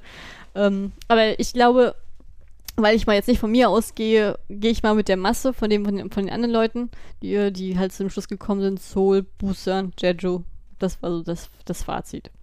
Ja, und vielleicht eben, hast du gerade schon angemerkt, von wegen, wenn man nicht so viel Zeit, also man sollte sich eigentlich, wenn man schon mal dahin fliegt, also jetzt gerade aus Deutschland kann ich mir auch vorstellen, wenn, dann sollte man wenigstens wahrscheinlich drei oder eher vier Wochen wenigstens da bleiben, ne? Ja, auf jeden wenn Fall. Wenn sich einrichten lässt, also auf jeden Fall. Also, ähm, Auf jeden Fall. Also ich, ich, find, ich, ich finde, also ich habe es nicht mal in den sechs Monaten geschafft, mir Soul richtig komplett anzugucken, weil da so viele Sachen und so viele Ecken noch sind, weil man so einfach so viel machen kann.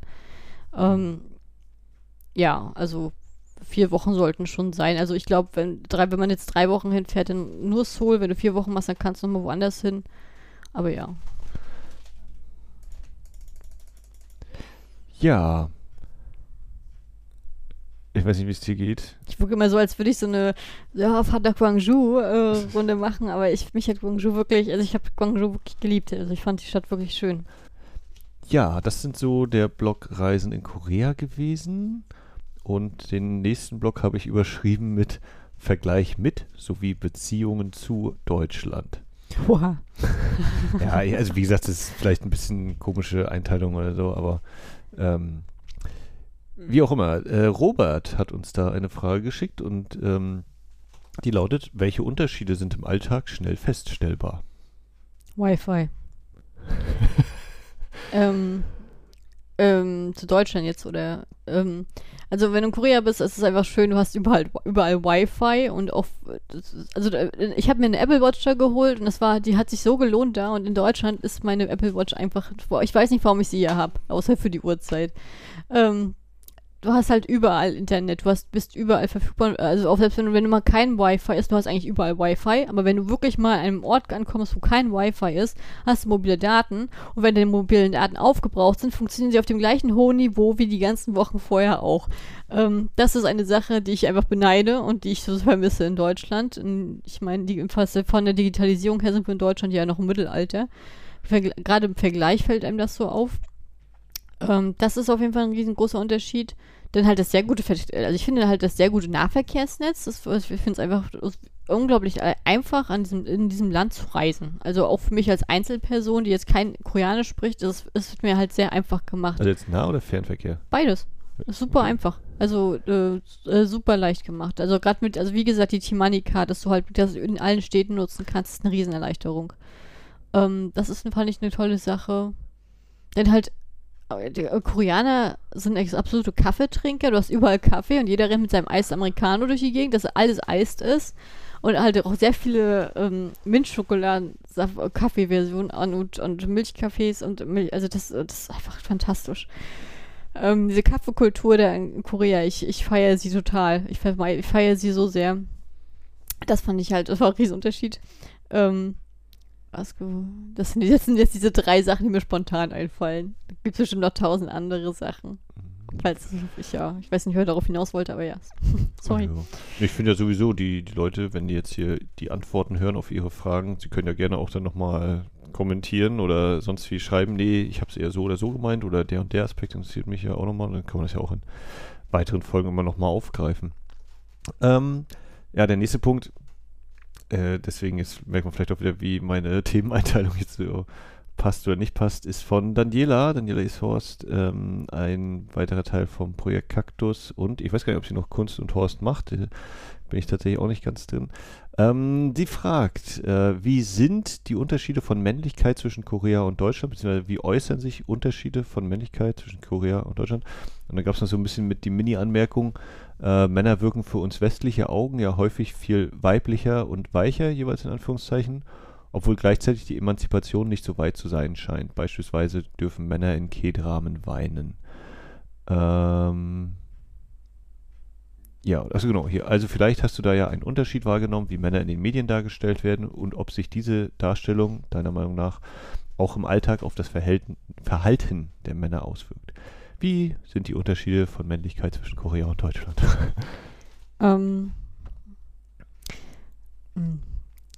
Oder wie ist dein Eindruck davon? So ist das ja, ne, das ist ja jetzt wirklich äh, äh, eine sehr große soziologische Frage, wahrscheinlich auch eigentlich.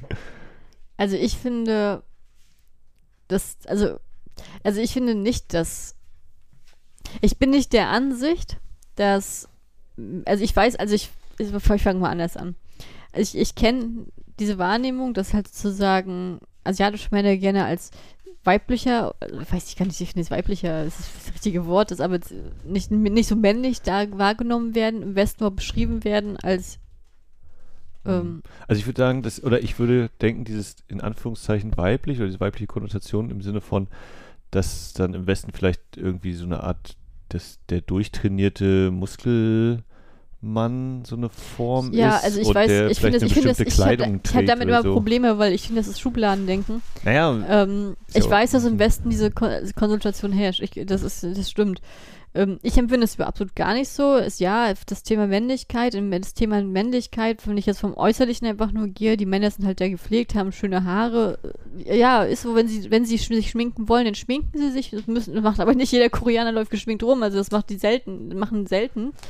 Äh, die, die, also nicht die Masse. Sind halt ordentlich angezogen. Ähm, was ist das Thema Männlich Männlichkeit im Westen? Ja, der muskuli das muskulöse, bärtige Mann, äh, finde ich, ja, stimmt, ist ein Unterschied da. Ich persönlich finde asiatische Männer deutlich attraktiver. Also deswegen, also ich finde sie absolut nicht weiblich. Ich finde es überhaupt gar nicht der Fall.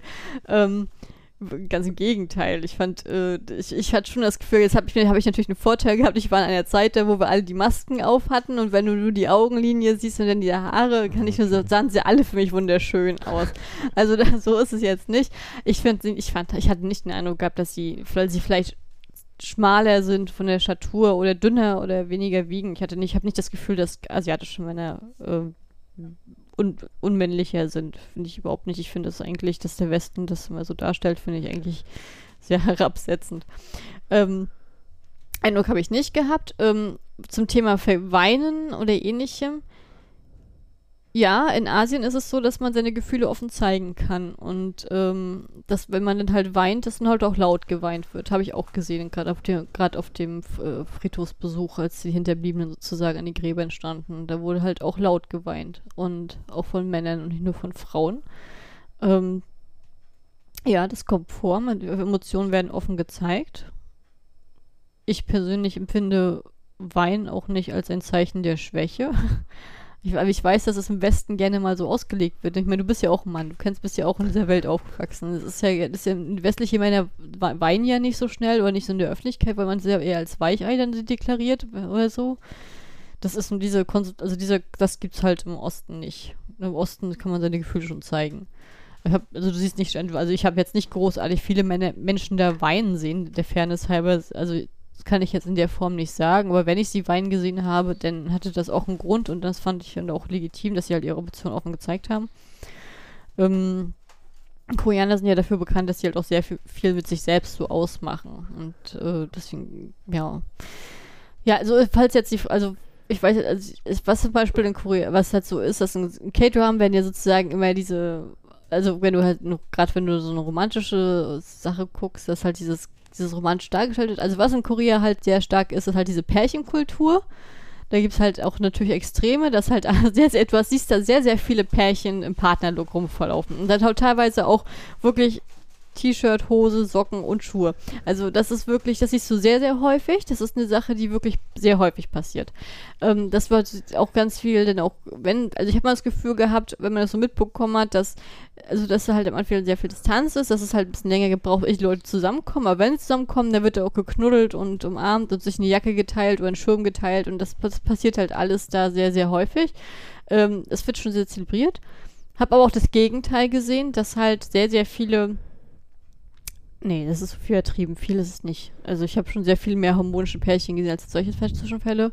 Aber ich habe es auch gesehen, dass einige Männer sehr ruppig mit ihren Freundinnen umgegangen sind, dass sie dann halt, wenn sie gestritten haben, diesen Nackengriff gemacht haben und so diesen, wie so beim Hund so runterdrücken. Weil die an den, aber an hier was halt sehr häufig ist, an diesen, an den ähm, äh, Handgelenken. Handgelenken so umarmt wegziehen und so, was bei uns im Westen ja als eher sehr übergriffig war, als sehr das wird halt nicht als sehr positiv bei uns im Westen gesehen. Das ist eine Sache, das, da fühlst du dich, da stehst du daneben, denkst so, soll ich hier helfen? Soll ich hier nicht helfen? Also das sind manchmal so, das gibt's, das gibt's halt tatsächlich auch. Ähm, ja, das, also solche Sachen, ich weiß, das fand ich, das fand ich schon. Also natürlich sind die Männer jetzt nicht so eine so romantisch, wie sie im K-Drama dargestellt Nein, sind sie nicht. Ich habe von einigen gehört, dass sie aber auch einige Koreaner kennengelernt, die alle drei Monate, also zwei Monate eine neue Freundin hatten und auch sich schön im Pool der internationalen Studenten bedient hatten. Und dann gab es so einige, die ihren Ruf hatten. Also das ist, ähm, nee, so romantisch ist die Welt nicht, tatsächlich. Aber ich finde, es ist mal schwierig, das über einen Kamm zu stellen, weil ja jeder einen eigenen Charakter hat, tatsächlich. Ich weiß, ich, ich weiß, dass was, da ist viel auch so an Kavalierhaften drinne. Ein Freund von mir zum Beispiel, der hat mich auch mal, wenn ein Auto äh, sozusagen gekommen ist, mal zur Seite geschoben und hat mir auch bei mir auch einmal diesen Nackengriff gemacht und ich kannte das Gesund, Gesundheit diesen Nackengriff gemacht, wo an den Armgelenken und ich mocht, fand das ja als, es hat es als sehr unangenehm empfunden. Da habe ich auch gleich gesagt, das mag ich nicht. Aber das ist da wahrscheinlich normaler. Und ich hätte es mal, ich hätte es auch im Kurs gelesen gehabt, dass da war mal so, so eine Umfrage gemacht gefragt gehabt, ähm, hast du deine Freund, also hast, hast du als dein, deine Freundin schon mal ähm, mental oder körperlich sozusagen, was du schon mal übergriffig in der Form und da hatten auch 80 Prozent Ja gesagt gehabt. Diese Studie kann man auch online googeln. Und das war, ich war nicht überrascht, als ich das gesehen hatte. Ich war, also, es war schon, schock, schon schockierender Wert, wenn man es so, wenn man so liest, aber ich, man, man sieht es auch an der einen oder anderen Stelle schon tatsächlich. Ja. Ist das beantwortet, die Frage im Groben oder wie verstehst du das? Du, das muss Daniela äh, dann beurteilen, je nachdem. ähm, ja, ich finde es, also ich würde eben auch sagen, das ist natürlich eine, eine Frage, ne, wo du eigentlich quasi eben so Untersuchungen anstellen müsstest oder so und jetzt hast, du bist eben eine Person, die jetzt mal da war und eben für ein paar Monate so einen kleinen Einblick da kriegt, dann kann man ja nur sagen, so, das ist halt mein Eindruck oder das eben nicht oder sonst wie. Also, ich bin auch gespannt. Ich frage mich ehrlich gesagt, ob diese, äh, diese Darst die, die, dieses Gefühl, dass Männer weicher sind. Also ich glaube, weicher ist der richtige Begriff. Ähm, dass sie also jetzt nicht so männlich wirken, ob das daran liegt, dass die nicht so viel bärtig sind oder so. Also ich finde es ja sehr angenehm, dass sie ja keine Bärte tragen. Ich finde das ja auch hübscher. Also ich, ich, ich weiß nicht, ähm, ob das daran zusammenhängt, ich, ich, das kann ich gar nicht einschätzen. Aber ich hatte, ich habe diesen, ich habe diesen Eindruck auch noch nie gehabt. Für mich waren asiatische Männer schon immer gut aussehend in, in der Form. Ich habe das noch nie als unmännlich empfunden. Ja. Äh, kommen wir zur nächsten Frage. Und zwar der Fabian hat uns oder hat dir geschrieben, was halten Koreaner von Deutschland? Konntest du Erfahrungen sammeln? Sehr positives Bild. Sehr, sehr positives Bild. Ähm, ich habe mit verschiedenen Leuten darüber gesprochen gehabt. Also ich, ich würde jetzt mal diese Grundinsights runterbrechen. Zum einen ähm, sehr positiv, gerade durch das, den Umgang mit der Nachkriegszeit. Ähm, weil die ja, weil ja gerade der Vergleich zu Japan da herrscht, wie gut die Deutschen sozusagen mit ihrer Kriegsschuld umgegangen sind und alles im Nach Nachfolgenden. Das wird da halt sehr, sehr positiv gesehen, gerade im Vergleich zu Japan. Ähm, das ist halt sehr positiv, denn natürlich auch dieses, äh, die Tatsache mit den Ähnlichen, dass wir die Teilung ein geteiltes Land hatten und äh, dass sie sozusagen ein geteiltes Land haben, das, das verbindet halt auch. Deswegen ist das, mhm. ist, also Deutschland ist auf jeden Fall bekannt und bei jedem halt sozusagen im Kopf drinne, gerade aufgrund der, dieser Tatsache. Und ich habe auch viele Leute, ich habe auch einige Leute kennengelernt, die in Deutschland schon mal äh, Urlaub gemacht haben, die in Deutschland selber, Deutsch selber lernen, die dann gerne nach, noch nach Deutschland ähm, auswandern wollen würden. Da habe ich auch den einen oder anderen kennengelernt und äh, sehr positives Bild. Gerade in Guangzhou, haben, in Guangzhou, die Geschichte ist da auch ein sehr, sehr positives Bild, was Deutschland angeht tatsächlich. Und Fußball. Fußball. Alle Koreaner lieben Fußball. Alle Koreaner lieben Bayern München oder, oder Borussia Dortmund. Also das ist, das ist eine Sache, die mir relativ schnell klar geworden ist. Also das wurde ich, darauf wurde ich sehr, sehr häufig angesprochen. Müller. Müller. Kann ich nachvollziehen, mag Müller auch. Also, ja. Mhm. Ah, ja. Ja, dann hat der Robert äh, fragt, was vermisst du? Und ich lege noch drauf von Michael direkt dazu, was fehlt dir am meisten? von den Sachen aus Korea oder den, wie Korea ist oder so. Wi-Fi. heißt Americano an jeder Ecke. Ähm, das gute Subway-System. Die Tatsache, dass ich jederzeit was übernehmen kann, unternehmen kann, worauf ich Lust habe. Die ganzen K-Pop-Läden, wo ich meine Sachen spontan kaufen kann. Ein Kino, also Kinobesuche, wo ich halt äh, wirklich Filme sehe, die mich interessieren, halt mit Untertiteln und Original. Das fand ich sehr, finde ich sehr, sehr toll. Gerade so aus Japan, China, ähm, Irland. Das waren gute Länder. Ähm, Das vermisse ich. Ich vermisse es auch, die Tatsache, meine Netflix-Datenbank mit allen Sachen, die ich sehen möchte, auf einmal vor mir zu haben. Ich vermisse die Paläste. Ich finde, es hat schon einen gewissen Charme tatsächlich, wenn du äh, abends durch die Stadt wanderst und diese wunderschönen Palastanlagen siehst oder diese, diese Tempelanlagen oder diese Architektur. Das ist wunderschön gemacht. Ähm, ich, fand ich mochte die Mentalität der Menschen auch sehr, sehr gerne. Das vermisse ich. Das Reisen vermisse ich. Ich vermisse Guangzhou. Denn das, das schön, die Klamotten, die, die, das, ist das, das ist das erste Mal in meinem Leben, dass ich in einem Ort war, wo, weil ich so klein bin, dass die Klamotten mir bei mir perfekt sitzen. dass ich wirklich, und die haben ja noch, die haben ja in vielen Ecken noch nicht mal diese Konfektionsgrößen wie wir, sondern halt so eine Einheitsgröße. Ich vermisse es. Ich vermisse es. Ich vermisse es, Polunder kaufen zu können in jeder Ecke. Das vermisse ich.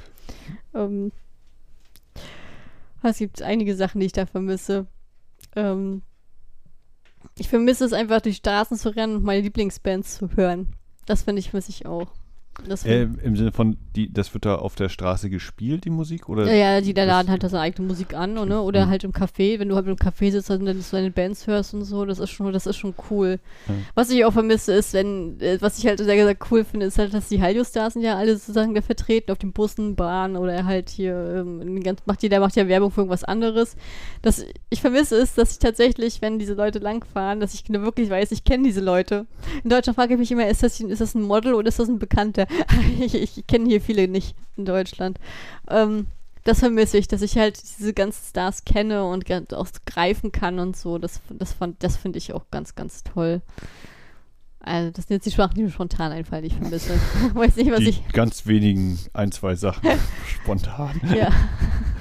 äh, und dann hatte Robert auch noch. Und das Essen. Und das Essen. Egal, wo du hingehst, du kannst immer lecker essen. Da wirst du nie enttäuscht. Das vermisse ich auch, entschuldige. Mhm. Ja, gut. Ähm, genau, und Robert hat noch die quasi Gegenfrage gestellt. Äh, worüber bist du froh, dass du es in Deutschland wieder hast?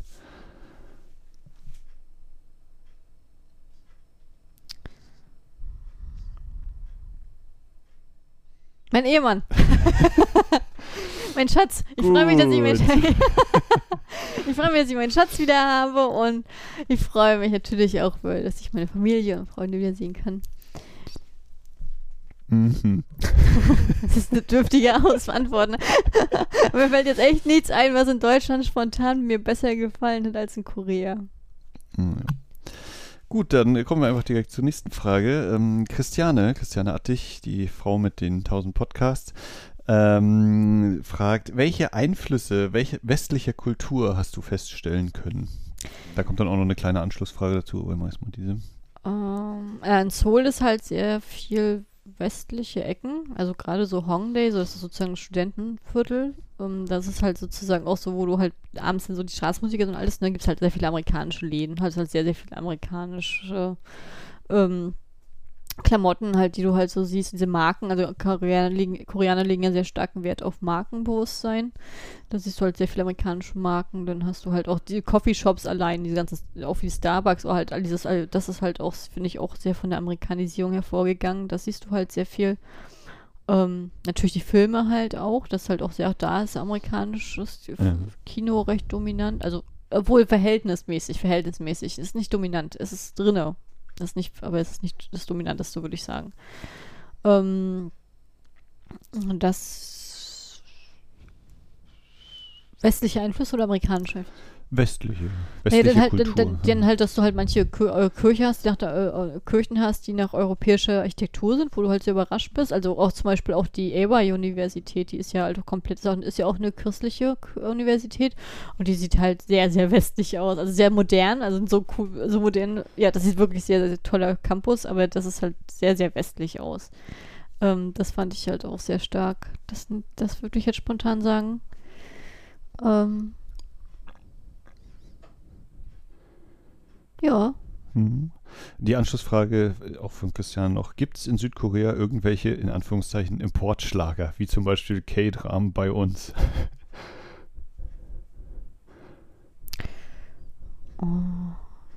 Find, find, ich finde ich find find diese positive Idee, diese positive Aussage toll. Ich, ich, wünschte, wir hätten für diesen Punkt, dass K.G. Drum bei uns in Deutschland hier vor Kastenschlager wären. Ich glaube, so weit sind wir leider noch nicht. Aber das wäre cool ja, ich würde sagen, amerikanisches Hollywood-Kino, ne? Also Hollywood-Kino Mhm. Ist halt schwierig zu sagen für mich, weil es ist, du, du hast da halt nicht großartig DVD-Shops oder so, dass du halt diesen Trend ableiten kannst. Ich glaube, den einzigen DVD-Laden, den ich gesehen habe, das war Alibaba in Guangzhou. Und das war halt auch wieder auf Wiederverkauf, also ausgelegt. Das ist halt schon viel sehr auf Technik, also es ist halt schon sehr viel auf Streaming und so da ausgelegt, dass du halt das nicht mitbekommst in der Form. Ich fand, dass ich weiß, dass dieser eine Ryan Gos, ist das Ryan Gosling? Dieser Actionfilm, diese Fortsetzung, Blade Runner? Mhm. Ryan Gosling?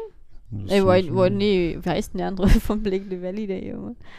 Äh, Ryan, Reynolds? Ja, Ryan Reynolds, der hat diese Fortsetzung hier mit Sam Hale, glaube ich, und diese Fortsetzung. Killers Bodyguard. Ja, ich habe den ersten, ich wusste nicht mal von der Existenz des ersten noch nie mitgekriegt, aber das war überall verwendet, aber das war überall in, in den Bussen, in den Bahnen und dann halt auch so, dass solche Sachen, also solche Hollywood-Filme kommen doch schon raus. Ähm, ja, wirklich von dem ersten von nie was gehört. Das war total an mir vorbeigegangen. Aber der, aber ich habe vom zweiten halt, konnte, das konnte ja nicht an mir vorbeigehen, weil das halt überall die Werbung war in Korea. Das war halt so. Mhm. Ich, Ja. ich, ich, ich weiß gar nicht, ich. Also, die haben, was zum Beispiel auch sind, das sind groß in den Buchläden, also, also, also ich habe das Gefühl, dass halt auf jeden Fall die japanische Kultur da auch recht, hat auf jeden Fall da, wird da halt auch ähm, konsumiert, war es halt auch sehr, sehr große japanische Buch- und Zeitungs-, Zeitschriften-Ecken sozusagen, auch für die Jugend, das vielleicht solche Sachen sind dann auch nochmal so stark. Äh, Ja. Ich glaube, Amerikan also amerikanische Serien und äh, amerikanische Serien und Filme, würde ich jetzt sagen. Also andere Länder nicht so. Ja, ja, ich meine, kommt natürlich vielleicht auch drauf an, ne, wo, wo man sich in Anführungszeichen rumtreibt oder was man auch so mitkriegt. Das ist halt schwierig, wenn es auf Streaming so ausgelegt ist. Also ich fand, also ich würde jetzt. Nee, ich meine jetzt nicht, äh, ne, du bist jetzt eben bei dem Film- und Serienbereich, aber weiß ich bei, keine Ahnung, Einbauküchen, keine Ahnung, kein, kein gutes ja, Beispiel. also ich finde Musik war für mich, ob ich Musik habe ich zum Großteil, wenn ich unterwegs war, halt auch koreanischen gehört, Ja. aber, aber halt auch amerikanischen Rap ist halt auch sehr, sehr viel. Mhm. Ja, dann äh, schließen wir diesen Punkt oder diese mein, meine Kategorie Vergleiche mit sowie Beziehung zu Deutschland und kommen wieder zu Momente-Fragen von Monika. Und zwar waren zwei weitere Sachen, die sie gefragt hat. Nummer eins, was war dein vielleicht gruseligster Moment? Mein gruseligster Moment. Der Sinan. die Rückfahrt von Sinan, nachdem ich die Geschichte gelesen hatte. Ähm, mein gruseligster. Ich glaube, das. Ja, vielleicht, also ich weiß nicht, ob das jemand das als Grusel. Kommt drauf an, wie du es erzählst. Also ich weiß gar nicht, wie ich das genau sagen soll. Also ich, wir sagen wir es mal so, als wir sind halt, also ich, als wir im Wohnheim gewohnt haben, ich weiß nicht, ob das schon mal in einem anderen Podcast erzählt hatte, war es ja so, dass wir halt alle immer mit blauen Flecken und grünen blauen Flecken Ach so. aufgewacht sind die ganze Zeit und äh, teilweise das Gefühl hatten, dass Leute halt was gesehen haben, eine Erscheinung gesehen hatten oder nicht. Und dann hatte meine Freundin halt berichtet, dass sie das Gefühl hatte, dass sie auf einmal jemanden auf ihrem Rücken sitzen hat die ganze Zeit. Und dann hatte auch diese Kratzer gleichzeitig in Echtzeit sind dann aufgetaucht und ähm, wir wurde dann halt, also ich, wir hatten einen Exorzismus sozusagen. Ähm, wir hatten einen Exorzismus gehabt, damit es aufhört und es hat danach auch aufgehört, aber ich weiß halt nicht, ähm, ich kann dazu nicht viel weiter sagen. Ich glaube, das war schon sehr gruselig, diese Erfahrung mitzukriegen. Das war schon Also was heißt wir? Das heißt irgend, also bei euch im Zimmer im oder? Wohnheim. Im Im Wohnheim, mhm. ganz Wohnheim. Das war nicht nur, das war nicht nur wir. Also Mhm. ich, ich habe es einmal, ich habe es einmal gehabt. Ich glaube, da habe ich sogar mit dir telefoniert und ich glaube halt auch auf, Videoanruf.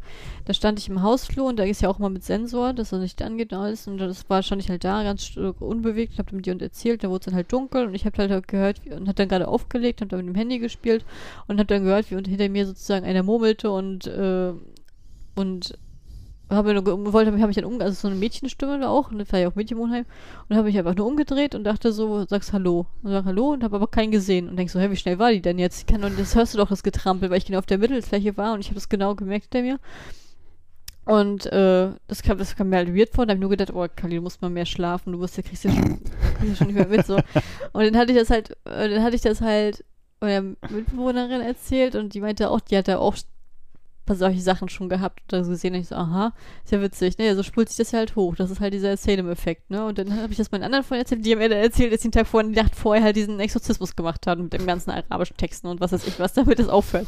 Wo ich dachte so, ja, so, so schnell geht das. So schnell kann man sich hochspulen, ja. Das, aber das war, glaube ich, der gruseligste Moment, weil sozusagen keiner irgendwie angezweifelt hat, dass wir einen Geist haben. Also wir hatten irgendwie keinen sachlichen gehabt. Das hat irgendwie jeder geglaubt. Und ich dann die ganze Zeit so, ja, nee. Ach, nee. Ach, nee. Aber, ich, aber kein anderer hat es angezweifelt, kein anderer. Und das war für mich, also das war, das war schon eine gruselige Situation, ja. Ja. Ei, ei, ei, ei. Kann man, ja. Ja, äh, die, die weitere Monika-Momentfrage. Was war dein überraschendster Moment? Mein überraschendster Moment war die Tatsache, dass ich äh, die ganze Zeit traurig war, dass alle mein K-Drama-Set sehen und ich es nie gesehen habe. Ähm, und dann, dann mein- meine Mitbewohner meinte, Kali, guck mal aus dem Fenster, das ist ein K-Drama-Set. Und ich habe gedacht, sie für mich verscheißen, aber wir hatten wirklich ein K-Drama-Set noch direkt vor, dem Fenster gehabt. Und ich bin dann halt gleich rübergelatscht. Und dann saßen wir die ganze Zeit schon lang da und haben dazu geguckt, wie denn die das drehen. Ähm, und in einen Tag, und dann, war, dann haben sie halt ein paar Wochen gedreht und dann habe ich gedacht, die, dann bin ich halt von der anderen Seite mal gekommen und normalerweise war es mal so abgesperrt und ich habe gedacht, der Dreh ist durch und dann bin ich, äh, haben sie mich, bin ich aufs, halt aufs Set rauf und festgestellt, als ich dann schon halb durch war, dass das anscheinend noch nicht durch ist und da bin ich halt in seine Szene komplett reingerannt mit den beiden Hauptdarstellern. Ähm, das war mein überraschendster Moment, fand ich sehr, sehr geil. Die waren auch super nett und sind sehr, sehr cool damit umgegangen. Ähm, aber ja, das war, das war cool. Und das, das Drama ist gestern gestartet. Das heißt äh, Lovers in the Red Sky und das gucke ich jetzt auch gerade auf Wiki läuft das. Äh, Also, ah. Natürlich haben sie mich rausgeschrieben, weil es ein historisches Drama ist, ne? Aber, aber ich fand das so cool, das einfach mal zu erleben zu dürfen, erstmal das zu sehen zu dürfen, wie sie drehen, wie, wie nah man auch rangehen kann tatsächlich. Und das fand ich sehr, sehr cool, ja. Und war die Szene auch schon, die du da Das reingelaufen war nicht bist? erst eine Folge. du's- nein. Kannst du das überhaupt nein, beurteilen? Nein, war noch nicht. Ähm, den nächsten Blog, den habe ich getauft, Alltag. Ich meine, hat sie jetzt auch, hatten wir jetzt auch schon ein paar so Sachen, die da natürlich mit reinspielen. Michelle äh, hat geschrieben, gefragt, Südkorea ist dafür bekannt, ein sehr hierarchisch strukturiertes Land zu sein. Hast du das im Alltag auch festgestellt oder gilt es nicht für Ausländer? Ja, es ist ein sehr starkes hierarchisches Land. Okay. Also ich habe, also ich hab's, ich hab's mitgemerkt. Du hast ja, du, also man hat es ja nicht nur die, du hast ja einmal diese Altershierarchie, dass du halt immer gefragt wirst, wie alt du bist, dass man halt weiß, wie man die anderen ansprechen soll. Ähm, natürlich hat man Respekt vom Alter, dann deutlich stärker als jetzt bei uns. Ähm, das ist, das fand ich schon. Und was ich auch gemerkt habe, ist auch Bildungshierarchie. Ne? Das halt, du hast, die haben in Korea kennt halt jeder, zumindest von den großen Universitäten halt so dieses Ranking tatsächlich. Du hast ja diese drei Sky-Universitäten. Was sind Sky-Universitäten? Das sind die drei Elite-Universitäten, die Seoul-Universität, die Korea-Universität und die Yonsei-Universität. Ähm, dass sozusagen, wer da hinkommt, der landet nachher in der Politik oder im Mhm, Sta- ja. Gerichtssystem. Und das sind sozusagen die höchsten Creme de la Creme. Und ich war ja jetzt SKKU und wir waren halt Vierte. Und ich habe halt das sozusagen gemerkt, wenn ich Leuten, äh, gerade so auch mit Älteren, ins Gespräch gekommen bin und äh, die, die mich ja gefragt haben, welche Uni ich bin, und dass sich sofort das halt Verhalten verändert. Und ich dann gesagt habe, ich war SKKU, hat sich sofort das Verhalten geändert. Also das war sehr, sehr freundlich und sehr, sehr, das hat man gemerkt, ja. Mhm. Da, da war eine Hierarchie da, ja. Und Michelle fragt auch, und das hast du ja eigentlich auch schon ein bisschen beantwortet für den äh, Reisevertragen, kommt man schnell in Kontakt mit den Menschen? Kommt drauf an, wo du bist. Also ich, bin- ich sag ganz ehrlich, in der ganzen Zeit in Yongno-Gom, abgesehen von den Verkäufern, wo ich meine Fischkuchen gekauft habe, ähnliches, habe ich mit keinem geredet. Also das war halt sehr, sehr schwer, gerade die Jugend auch nicht. Ich war sehr, sehr scheu. Als ich nach Myeongdong umgezogen bin, habe ich jeden Tag drei andere Leute kennengelernt. Das war super leicht in der Ecke. Guangzhou fand ich es auch super leicht, Leute kennenzulernen. Ähm, Daegu waren sie auch eher für sich. Busan kann ich es nicht, weiß ich nicht, kann ich nicht einschätzen. Jeju fand ich es auch leicht, Leute kennenzulernen. Kommt auf an, wo du bist. Mhm. Ähm, ein bisschen andere Richtung geht die Frage von Christiane mal wieder. Spielt die Teilung Koreas irgendeine fühlbare Rolle im Alltag der südkoreanischen Bevölkerung? Äh, ich sag ganz ehrlich, von meinem Eindruck von der, für die Jugend gar nicht. Für die Älteren. Ja, für die Älteren ist es wichtig. Also gerade so, ich hatte auch mit einem Herrn geredet gehabt im, im Museum, der freiwillig da gearbeitet hat, der selber Nordkoreaner eigentlich ist. Das heißt, der ist sozusagen, als der Krieg war, als Kind noch rübergekommen, aber war von seiner Familie auf einmal getrennt über Nacht. Für den ist es wichtig, also das ist gerade so bei den Älteren, dass viele sozusagen für die ähm, dafür kämpfen, dass diese Wiedervereinigung wieder statt, stattfindet. Aber für die Jugend ist das nicht so präsent. Für die Jugend ist eher die wirtschaftliche Sicherung wichtig. Also mhm. Das schon, ja. ja. Also mein Gedanke wäre jetzt zum Beispiel, ich weiß eben, also ja doch, mein Gedanke wäre eben, äh, spielt natürlich eine, eine fühlbare Rolle im Sinne von, dass der Militärdienst ja sich größtenteils damit drauf gründet. Das nicht heißt, dass sie nicht auch andere Begründungen finden könnten, warum man Militärdienst leisten soll, aber das ist ja eigentlich der Hauptgrund, dass man sagt, äh, ihr geht, also die männlichen zumindest, geht in dem und dem Alter zum Militär für so und so viele Jahre, um eben im Falle des Angriffs von Nordkorea geschützt zu, äh, die, den Staat schützen zu können oder so, ne? Na gut, also für die Wehr, also es ist schon so, dass jeder zur Wehrpflicht soll, aber es kann mittler, also mittlerweile ist in Korea auch der Zivil, äh, also Zivildienst eingeführt. Mhm. Da ist dann deutlich länger, also glaube ich drei Jahre, damit er nicht so attraktiv ist tatsächlich im Verhältnis, aber ähm, die Option besteht mittlerweile halt auch. Das mhm. wurde schon naja, aber, aber also die, diese Wehrpflicht äh, zu leisten, gründet sich ja meines Wissens hauptsächlich ja, darauf. Aber du hast ne, viele Länder, wo Wehrpflicht sind. Wir hatten ja auch ja, lange Wehrpflicht das, in Deutschland. Ja, aber dass sich das eben auf, dass die Begründung dafür eben offiziell ist, dass man eben mit Nordkorea eben so den, den Feind vor der naja, Tür also, das, also, also viele Koreaner sagen das, also gerade die viele Männer, die halt im Militärdienst waren, die halt auch gesagt haben, naja, es ist halt so, dass man halt zum Militär geht, weil wenn der Krieg ausbricht, dann müssen sie, egal wo sie auf der Welt sind, dann werden sie halt zurückbeordert, um mhm. mitzukämpfen dass sie halt diese Ausbildung, ja, das stimmt schon, das, äh, ne, aber ähm, es ist halt doch lockerer geworden in den ja. letzten Jahren. Ja. Doch. Ja, und ähm, Themenrichtungswechsel und hast du auch vorhin schon mal anklingen lassen. Susanne fragt, hast du irgendwelche romantischen Momente beobachten können? Romantische Momente? Ja, die gemeinsamen Rollerfahrten, würde ich sagen, im Partnerlook. Auf dem Elektroroller, wenn sie knuddelt, dann lang unter eine Decke. Das habe ich schon gesehen, aber ich habe mehr mich nicht gesehen. Also höchstens das, bisschen das, das Geknuddel oder so oder ähnliches. Ich habe jetzt keinen Heiratsantrag oder irgendwas mit Blumen. Also Tandemfahrten gibt es ganz viele am Hahnriver. Mhm. Also so, dass die Pärchen sozusagen so eine Tandemfahrt machen, das ja.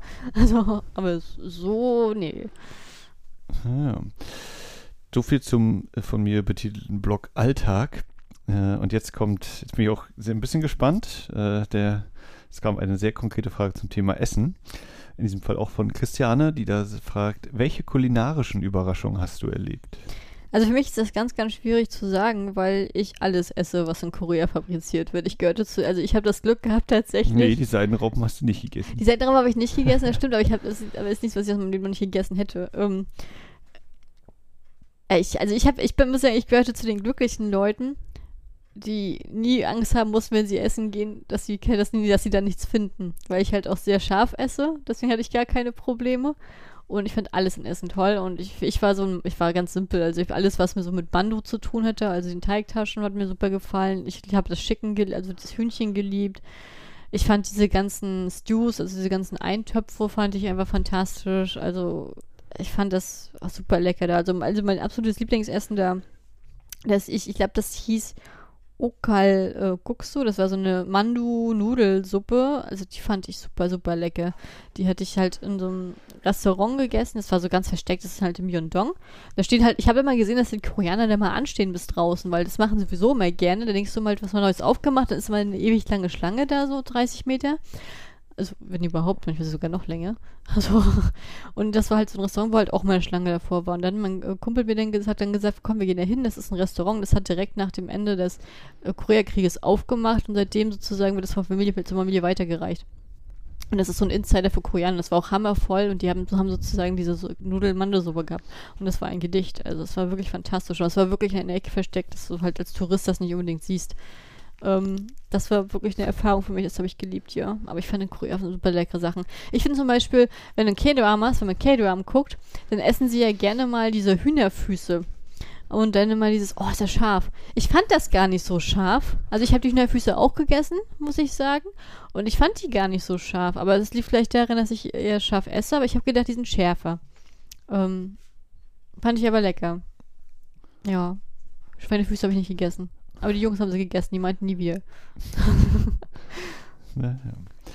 ja, das war der Blog Essen. ich habe eine Frage dazu. Kommen wir nun zum Thema Kulturelles, äh, speziell K-Pop. Und da hat äh, unter anderem Tessa geschrieben, was halten Koreaner von K-Pop und auch speziell einmal BTS erwähnt. Ähm, Also die Masse der Koreaner hört kein K-Pop. so, Hast du die alle gefragt? Nee, also in Korea ist K heißt es ja nicht K-Pop, das ist Idol-Pop. Das ist halt eine, so ein Subgenre. Und was halt in, für viele Koreaner sagen, das ist eher für jüngere Leute angelegt, äh, ausgelegt, so, so Teenies. Und das ist, ähm, also, das ist nicht, das ist nicht das, was der Durchschnittskoreaner hört. Also im letzten Jahr, also seitdem die Pandemie ausgebrochen ist, ist die ab, ist mit Abstand die erfolgreichste Musikrichtung der Trott tatsächlich. Äh, Koreanischer Trott hat den K-Pop überholt.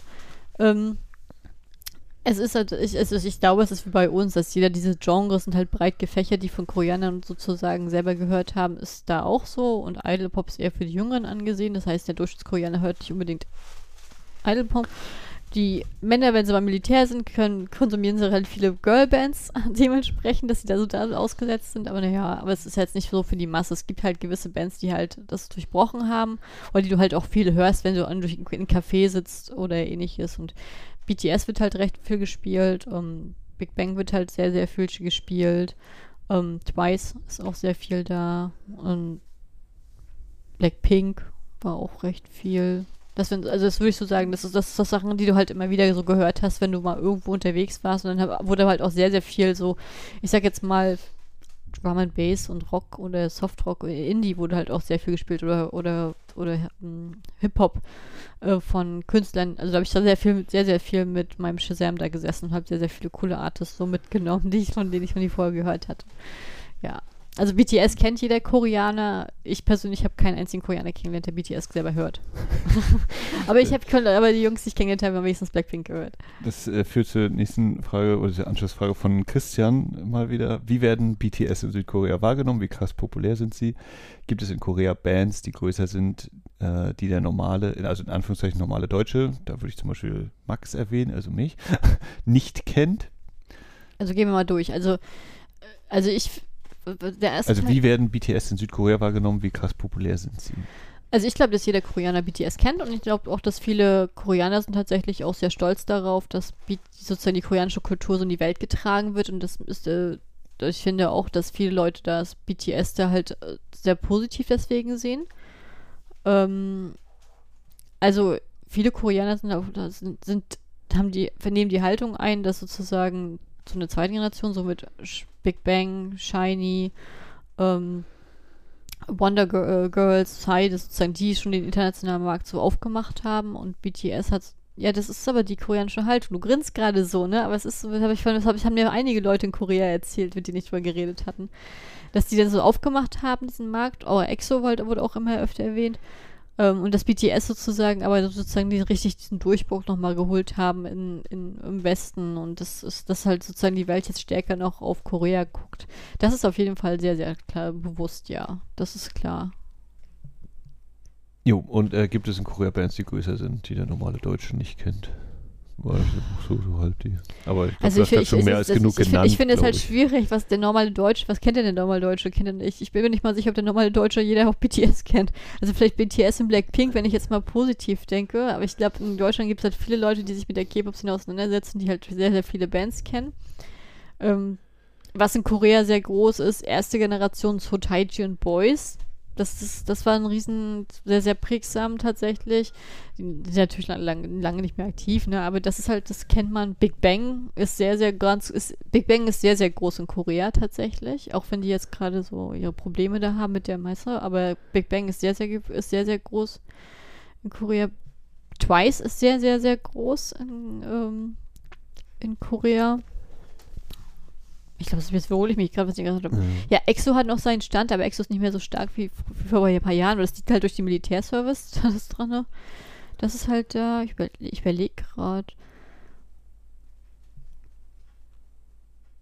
Nee, Girl ja. Generation, Girl Generation, auf jeden Fall. Also ich glaube, nur ein, also ich glaube, ich glaube tatsächlich, dass alle, alle- Bands, die ich jetzt gerade gesagt habe, das sind alles Bands, die man halt auch kennt, wenn man in der K-Pop-Szene sich ein bisschen beschäftigt. Also Ja. ähm, ich finde, ja. der Deutsch, normale Deutsche, Durchschnittsdeutsche, du bist ja, hast ja auch schon mehr Wissen tatsächlich durch mich jetzt, äh, als jetzt, vielleicht, wenn ich jetzt meine Mutter frage oder so über K-Pop. Ja, kann gut sein, ja.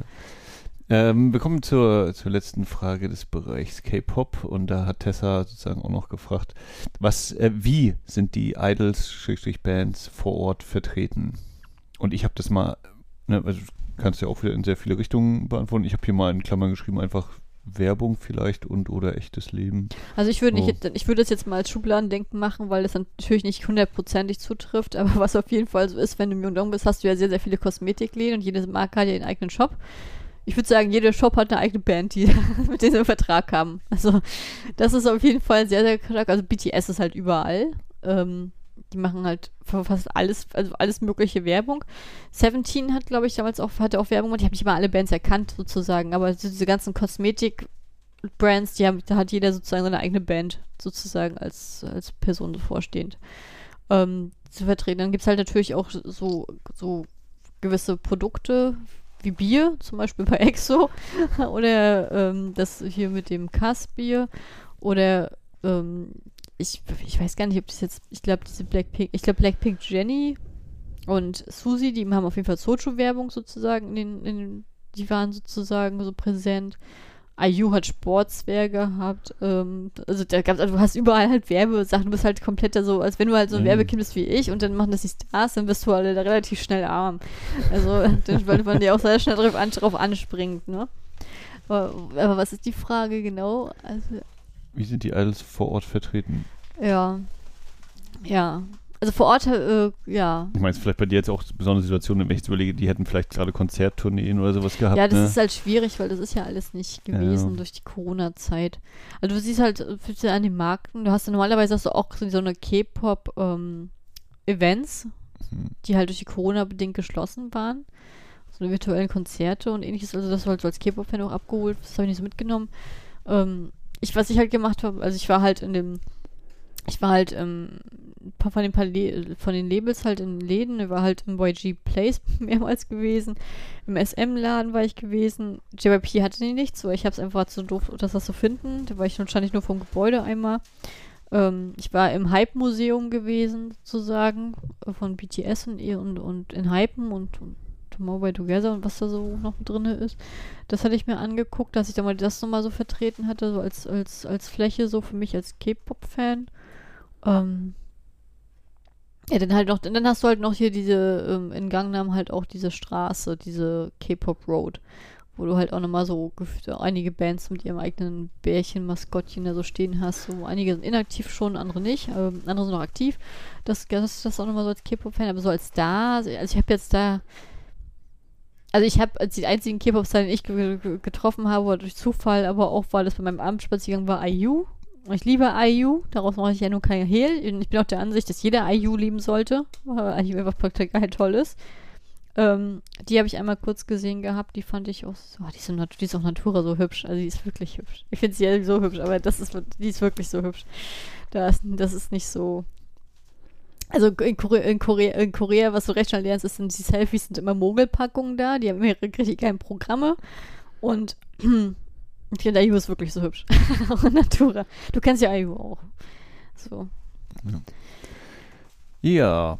Antwortet das die Frage? Das kann Tessa uns ja dann Also zum Beispiel, wenn du, wenn man in, der, in die Tourismuszentrale geht, da gibt es ja halt auch immer so eine Themenzweige, wo du halt hier selber so eine Touren raussuchen kannst, die empfohlen werden. Und dann gestern halt, hast in der Tourismuszentrale hast du zum einen hier die Pappfiguren, diese lebensgroßen von BTS. Und dann hast du halt da auch so ein, so ein Heftchen für, auf, sozusagen auf den Spuren der K von K-Pop. Der kommt das zu 100% auf BTS ausgelegt ist. Deswegen war das für mich nicht so viel von Nutzen. Aber für BTS-Fans bitte geht in diese, könnt ihr euch auch online runterladen oder halt in diese, äh, wenn ihr wenn ihr sozusagen hingeht und in diesen Flyer seht, dann könnt ihr wirklich BTS komplett folgen auf allen möglichen Ebenen, wo die Video Musikvideos gedreht sind und ähnliches. Ich musste da ein bisschen kreativer werden, als ich diese Orte rauskriegen wollte. Ja, das ist dann auch eine gute Überleitung. Wir kommen nämlich zum äh, letzten großen Punkt: Filme und K-Dramas. Hm. Äh, dazu gibt es noch ein paar Fragen. Und Susanne hat da äh, die Frage gestellt: Ist Korea wirklich wie in Serien und Filmen dargestellt? Ja, die Architektur gibt es wirklich. ähm, ja, es ist nicht so romantisch, wie es dargestellt und nicht so. Ja, es ist nicht so romantisch. Also ich glaube, die Sozialkritik auf in K-Drum ist auf jeden Fall recht gut immer so ausgelegt, aber natürlich ist die Welt nicht wie im K-Drama, ja. ist ja. nicht so. Und äh, die Anschlussfrage, die hast du an anderer Stelle. Aber die Kulissen sind wirklich so, die gibt es da wirklich, die hübschen. äh, die Anschlussfrage, die hast du ja vorhin auch schon mal so ein bisschen angeklärt. Wie ist die Pärchenkultur? Sehr auffällig. also der Partnerlook entgeht einem nicht, auch wenn man da nicht so drauf achtet. Das ist irgendwann real, ja. Ich, das habe ich vorhin schon gesagt. Ich glaube, das würde ich jetzt nicht wiederholen wollen. Das ist gleich. Mhm. Ja, dann kommen wir zu Sophie. Die hat hier noch mehrere Fragen gestellt. Die erste ist: Welche Drehorte hast du gesehen? Oder kannst du dich jetzt so dran erinnern und benennen? Also welche ich bewusst gesehen habe, war ähm, das Hähnchenrestaurant von One Spring Night, weil das mein Lieblingsdrama war. Da habe ich gegessen, das wollte ich mal gesehen. Ich habe auch das Hähnchenrestaurant gesehen in Gangnam von Goblin. Also äh, das war was, habe ich gesehen. Ähm, ich habe den Palast gesehen, wo sie Goblin, wie gesagt, gedreht haben. Ähm, Du bist ich, in das eine Set reingelaufen. Ich bin das, ja, genau, Lovers in, the, in the Red Sky, was gerade ausgestrahlt wird. Äh, das ist äh, tatsächlich, das, da bin ich, ja, da habe ich studiert. Ähm, das war mein Campus tatsächlich. Ähm, das hatte ich gesehen. Dann habe ich, ah, als wir in Dego waren, da sind wir sozusagen diese eine äh, Road, diese von dem einen Musiker lang gelaufen, der auch, den, der auch im Soundtrack war von JSA. Und da haben sie auch Jekyll and Hyde und Me, das Drama sozusagen gedreht. Das habe ich auch gesehen gehabt. Äh, da war ich halt auch gewesen. Manchmal man, man rennt ja manchmal einfach ohne Vorweit, Vorwarnung rein. Denn natürlich der Wald von King Eternal Monarch, was auf Netflix auch ist. Das auf jeden Fall. Oh, ich habe schon noch einige mehr gesehen. Das sind die Sachen, die spontan einfallen. Dann, dann haben, bei den Filmen habe ich halt alles, was man. Ich bin, war Film, aber abgesehen von Parasite, was ich direkt angesteuert habe, habe ich gefühlt das Set von jedem Kong, äh, Song Kang Ho Film gesehen. Da bin ich immer durch Zufall gelandet. Auch in Busan, beim The Lawyer gesehen. Aber warte kurz, bei, bei Parasite, ähm, da, die Treppe war das, ne? Ja, die, Treppe. Hm. Die, die habe ich gesehen gehabt. Da stand ich vor. Da habe ich auch lang gelaufen. Ähm, sehr beeindruckende, schöne Treppe. sehr, sehr, nee, also ohne Witz, da wo die Treppe ist, ne, das ist ein richtig schönes Viertel, wo man auch richtig schön auf den Berg steigen kann und wo halt auch die ganzen Reichen und Schönen wohnen und die ganzen Politiker wohnen auf der Ecke. Ähm, und wo es eine richtig schöne deutsche, also wirklich eine deutsche äh, ähm, Patisserie gibt, die wirklich fantastischen Kuchen hat. Also die kann ich wirklich empfehlen. Die ist so direkt, direkt bei der Treppe auch dran, da stößt man direkt drauf. Ähm, auch ein schönes Museum auf der Ecke, das ist auch dieses Soul-Museum. Ähm, ja, aber ich fand, ich, äh, ja, das, also ich glaube, Parasite habe ich gesehen gehabt. Ich hatte aber auch das gesehen gehabt von Lawyer mit Song Kang Ho. Ich habe auch so von The Host, äh, weil das Monster, wo es gibt, das sozusagen, wo sie da das noch diese Figur hingestellt haben vom The Host, das habe ich gesehen. Also ich habe immer das Gefühl gehabt, ich mir das Song Kang Ho mich verfolgt. Also das war immer so, oh, schon wieder ein Song Kang Ho Set, oh, schon wieder ein Song Kang Ho Set. Ähm, ich hatte irgendeinen, irgendeinen mit ihm hatte ich noch gesehen gehabt ich glaube, The King oder so. Ähm, ich habe also mit ihm habe ich einige gesehen gehabt. Ja. Ja, und für mich warst du ja auch an, der, an, an einer weiteren Treppe noch. Ja, Busan, aber ich weiß gar nicht mehr, welcher äh, Film das war. Nowhere to Hide von, ich glaube, 99 mit einem meiner, ich weiß nicht, ob Lieblingsschauspieler, aber einem Schauspieler, der mich quasi mit durch das koreanische Kino führt, hier mit Ahn Sung Ki. Ähm, genau, diese Treppe in Busan, die auch abseits des Films einfach auch irgendwie eine Bedeutung hat. Also kann man mal Busan-Treppe, äh, ich glaube, oder Busan Stairs, das reicht schon, da findet man einen Wikipedia-Eintrag, so der kurz. Ja, ich glaube, die heißt 100 Stairs, glaube ich, hieß die Treppe. Ja, oder so. Ja. Und da war ja auch irgendwie, glaube ich, hier die, die, ich sage jetzt mal Meile, der, also nicht der Hollywood Walk of Fame, aber der Busan Walk of Fame mit dem Busan International Film Festival, ne, glaube ich, wo du mir die, wo du auch die Bilder geschickt hattest mit den Handabdrücken und den Namen. Ach, ja, der ist auf einer anderen Ecke. Aber ja, das gibt's auch. Ja, da gibt's diese Straße sozusagen. Oh, ja, da waren, da waren ein paar richtig interessante Fingerabdrücke drauf, tatsächlich. Allgemein, da sind auch Kino an Kino an Kino an Kino. Also das ist wirklich schon sehr cool gemacht. Ja. Also das sind auf jeden Fall Sachen, auch einige dieser Drehorte oder, oder Spielorte, da kann man, wenn man bei Twitter K-Drama Binge and Soul äh, eingibt, äh, einige finden. ja, auf jeden Fall. Also in, Jeju auch alleine schon. Da war ich auch noch mal von dem einen Warm and Cozy, was auch auf Netflix ist, dreht. Da, da gibt es einige Sachen. Also es ist wirklich, du, man stößt auch unweigerlich da drauf irgendwann. Du, hast, kommst, du gehst halt dahin und denkst, dann denkst nichts bei und dann auf einmal ist dann eine Plakette hier, das und das gedreht und dann ist das gedreht. Ich war zum Beispiel, wo ich auch zum Beispiel war, ähm, war von, ähm, oh, wie ist denn der Film? Art Point. Wir waren, ich war am A-Point äh, ähm, Drehort gewesen. Das habe ich auch noch mitgekriegt gehabt. Also mit den Zombie-Geistern, also diesen Geistern hier im Vietnamkrieg. Und war nicht auch was hier mit den Avengers? Ah ja, wenn, äh, ja genau, genau, das ist dann halt äh, in Mappo. Äh, äh, ja, das ist sozusagen im Nordwesten, also wirklich am hintersten Zweig beim Korean Film Archive, wo Max, Max hin durfte und genau vom Film Archive ist sozusagen der Drehort von Avengers, aber frag mich nicht welchen Teil. Ja, ähm, hier wäre jetzt noch die Anschlussfrage von Sophie, hast du auch schon teilweise beantwortet. Waren sie leicht zu finden? In Klammern hast du direkt danach gesucht, die Drehorte. Also es ist tatsächlich, dadurch, wenn du in den Tourismus, also das, muss, das ist eine kleine Kritik meinerseits, wenn du in die Tourismuszentrale kommst, als ich als K-Drama-Fan oder K-Movie-Fan, dann hast du da wirklich keinen Guide.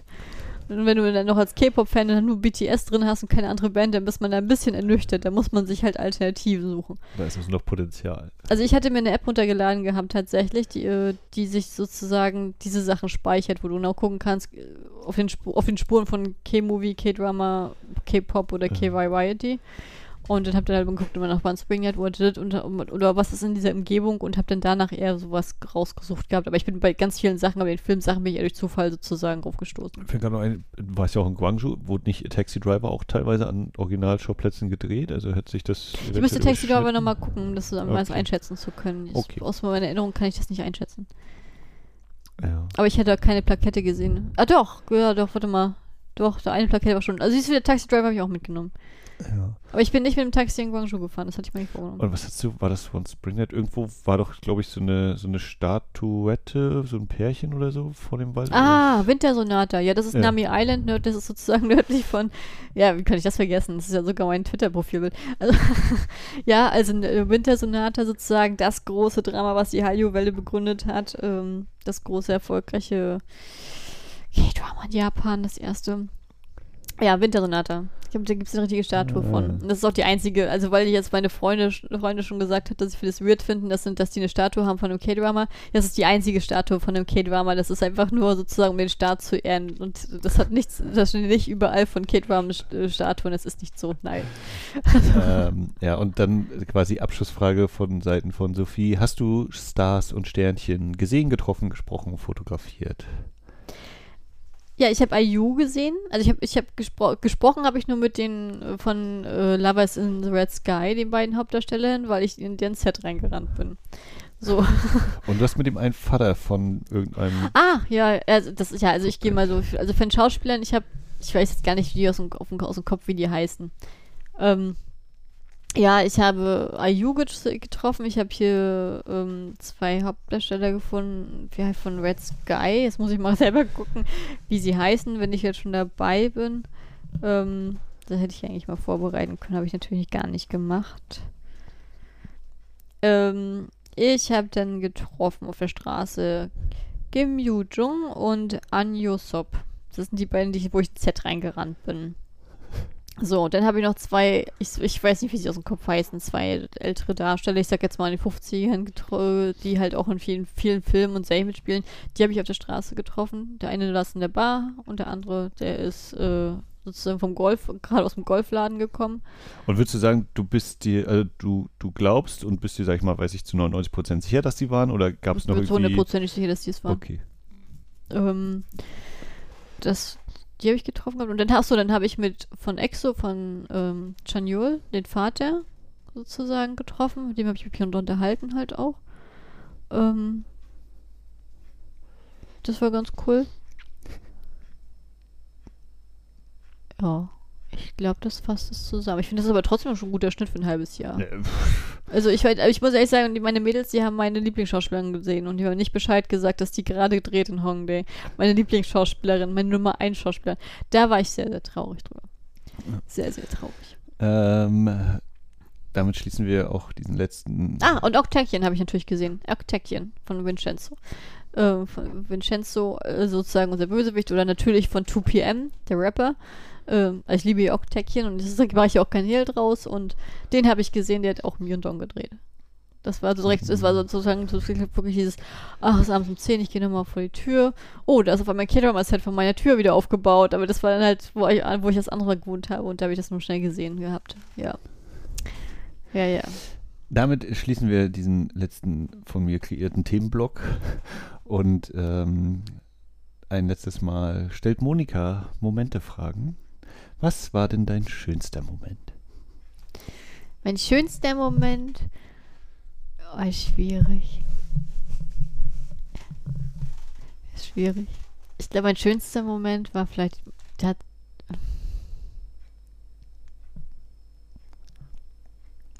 boah, weiß ich nicht. waren so viele schöne Momente da. Ich glaube, ich, ich glaub, mein schönster Moment war. Ah, waren so viele schöne Momente. War es vielleicht das mit dem, äh, ich weiß nicht, wer ist die traditionelle Kleidung? Hanbok oder so? Wo ich in Hamburg getragen habe. Ja, das war ein schöner Moment, ja. Ich weiß nicht, ob das mein schönster Moment war.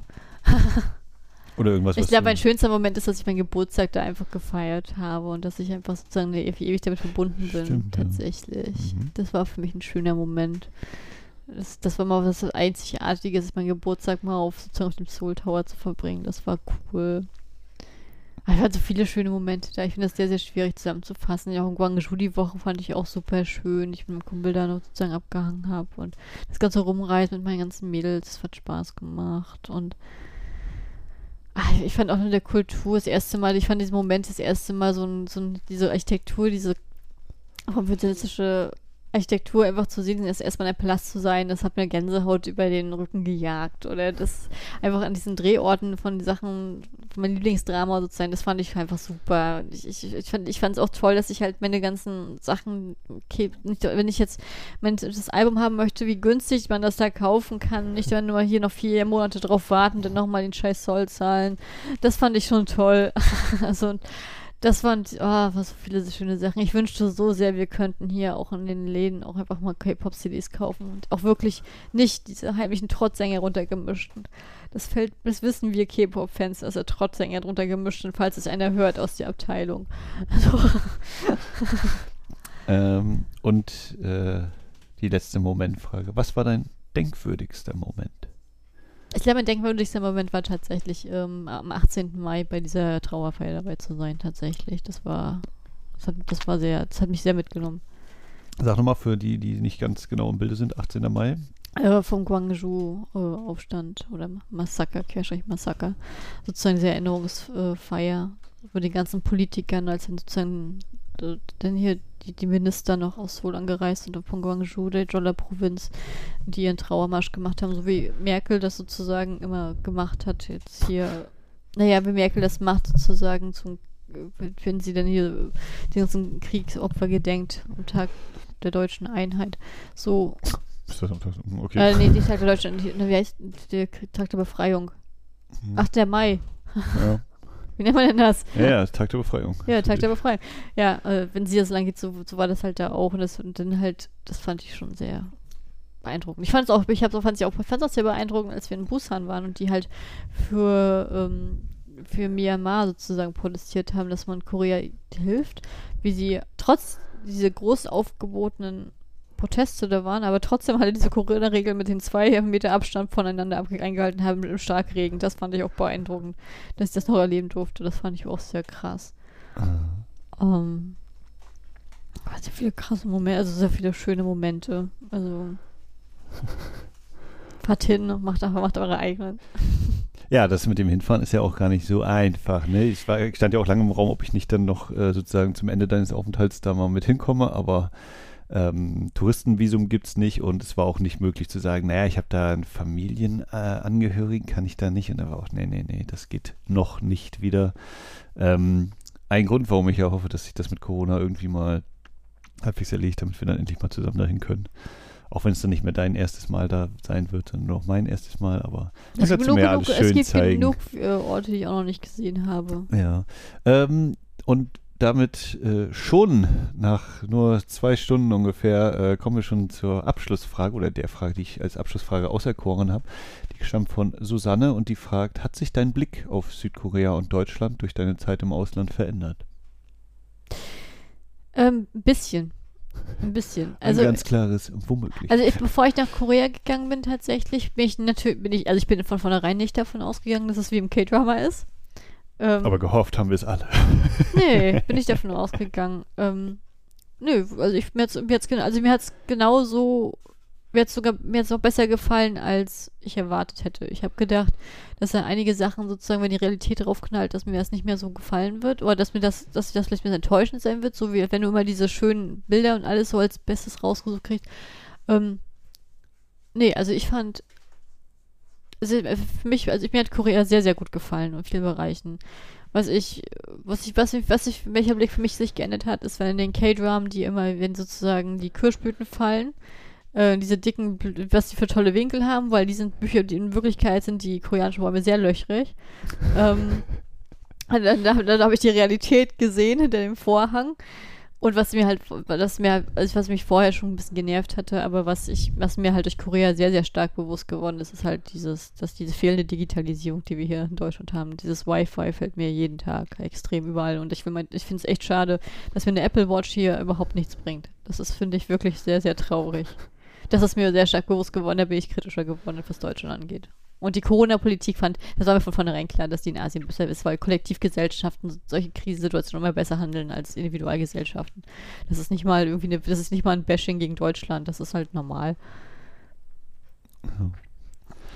Ja, Kali, vielen Dank für deine ausführlichen Antworten liebe Ohren da draußen und äh, die dazugehörigen Köpfe und Finger, vielen Dank für eure Fragen. Und äh, wenn ihr weitere Fragen habt, könnt ihr ja trotzdem einfach immer noch schicken per Instagram, Twitter, Webseite an die Serienoase. Ähm, oder wenn ihr meint, naja, die Frage hatte ich eigentlich so und so gemeint, auch das ist natürlich überhaupt kein Problem. Ähm, das greifen wir dann einfach in weiteren Folgen hoffentlich nochmal auf. Da bist du die Beauftragte, du kümmerst dich um die Accounts. Ähm, äh, ja, wenn ihr Bilder sehen wollt, äh, wie gesagt, nehmt auf Twitter den Hashtag K-Drama Binge und Soul. Genau, können wir auch äh, in den Show Notes verlinken. Ja, die Folge heißt ja auch so. so ja, ne? Genau. Ja, äh, wenn diese Folge jetzt hoffentlich Anfang September 2021 erscheint, ähm, läuft auch wieder der Soultember. Äh, darauf sei nochmal so ein bisschen hingewiesen, ist so eine kleine äh, Mitmachaktion ähm, aus der Filmgemeinde, die da heißt eben, man guckt im September drei bis vielleicht sieben Filme äh, aus Korea und unter dem Hashtag Soultember teilt man sich da eben irgendwo im Internet mit beispielsweise bei Twitter oder auch bei der äh, Filmseite letterboxd.com. Ähm, ob und wie wir hier das nochmal gesondert machen werden, eine Folge dazu, gucken wir mal. Hast du irgendwelche Pläne, Ankündigungen für weitere Folgen, die dazu kommen? Oder ich habe ja für mich beschlossen, weil mir das nicht immer umgeworfen wird, bei mir spontan kündige ja. ich gar nichts mehr an. Ja, ja äh, ich weise nochmal darauf hin, wurde ja in der Sendung jetzt auch schon heute erwähnt, am, wenn, wie gesagt, wenn ihr es jetzt relativ zeitnah hört und nicht erst nach fünf, sechs Jahren, am 23. September erscheint bei Koch Media A Taxi Driver auf Blu-ray. Also der Film lohnt sich definitiv. Äh, rund um Guangzhou mit äh, Song Kang-ho und Thomas Kretschmann ähm, über eben die, die Ereignisse in Guangzhou Anfang der 80er. Und ähm, ja, damit beschließen wir den K-Drama Binge in Seoul. Ja, würde ich sagen. Danke, dass ihr wenn ihr es bis, hier geschafft habt, danke, dass ihr sozusagen meinen Privaterzählungen sozusagen vertra vertraut und euch das, dass euch das interessiert hat. Und ich hoffe, ich konnte halt auch die Fragen auch so beantworten, wie ihr es wollt. Das fällt mir jetzt auch gerade ein, falls ihr selber vielleicht irgendwie auch schon mal in Korea wart oder in Seoul oder gerade seid, oder weiß ich wie, ähm, könnt ihr natürlich auch sehr gerne schreiben, dass, was ihr so für Erfahrungen macht, was ihr vielleicht auch völlig anders wahrgenommen habt oder sagt hier, hä, Busan, ist hammer geil oder oh ja, Guangzhou finde ich auch toll und hä, wie bist du nach Jeju gekommen und äh, diese lilafarbene, violette Stadt Sinan, was ist das denn? Äh, krasse Scheiße. Keine Ahnung. Also auch das, äh, ja, gerne, gerne austauschen. Ne? Das sind ja immer so, es bleiben ja ganz individuelle persönliche Eindrücke. Ne? Man hat ja nicht einfach so dann, dass man jetzt so aus der Vogelperspektive so hören kann, so und so und so und so. Das möchte ich nochmal erwähnen. Das war ja für mich eine der der unglaublichsten Unterschiede, dass es ja in Korea keine Sommer- und Winterzeit gibt und das ja so nach irgendwie, ich weiß gar nicht mehr, nach ein paar Wochen, äh, Ende März dann so plötzlich war, ja, wieso ist bei dir jetzt so und so spät? Es war doch immer acht Stunden. Ja, nee, nee, jetzt ist ja Dings. Jetzt ist ja nur, wir haben jetzt, also hier in Europa ist jetzt halt äh, nicht mehr, ist jetzt Sommerzeit und deswegen sind es halt jetzt sieben Stunden und nicht mehr acht Stunden Unterschied. Also ich, also ich sag ganz ehrlich, ich habe es genossen. Ich bin ja auch ein Gegner der Winterzeit, weil ich ja mit, mit dem Rhythmus immer Probleme habe. ähm, der Zeitumstellung generell. Ich fand es toll, dass, wir, die- dass es die einfach nicht gab. Ich fand es einfach toll. Ich wünsche, wir erreichen auch mal diesen Punkt hier irgendwann. Äh, äh, das war für mich nochmal so ein, ach ja, äh, okay, na gut, dann ist das so. Liebe Leute, vielen Dank fürs Zuhören und äh, die Serienoase, ich weiß gar nicht, kann man als Oase irgendwo hingehen? Das mh, würde, glaube ich, jetzt zu nichts führen. Äh, die Wo Serien, soll das jetzt hin? ja, ich würde sagen, die Serienoase geht jetzt äh, schlafen. also das wir gehen auf jeden Fall schlafen auf der Insel hier. Das war Ausgabe 33 der Serienoase. Äh, ich, ich sage Tschüssi, bis bald, auf Wiederhören. Jo, bis dann, dann danke, ciao. Annyeonghaseyo.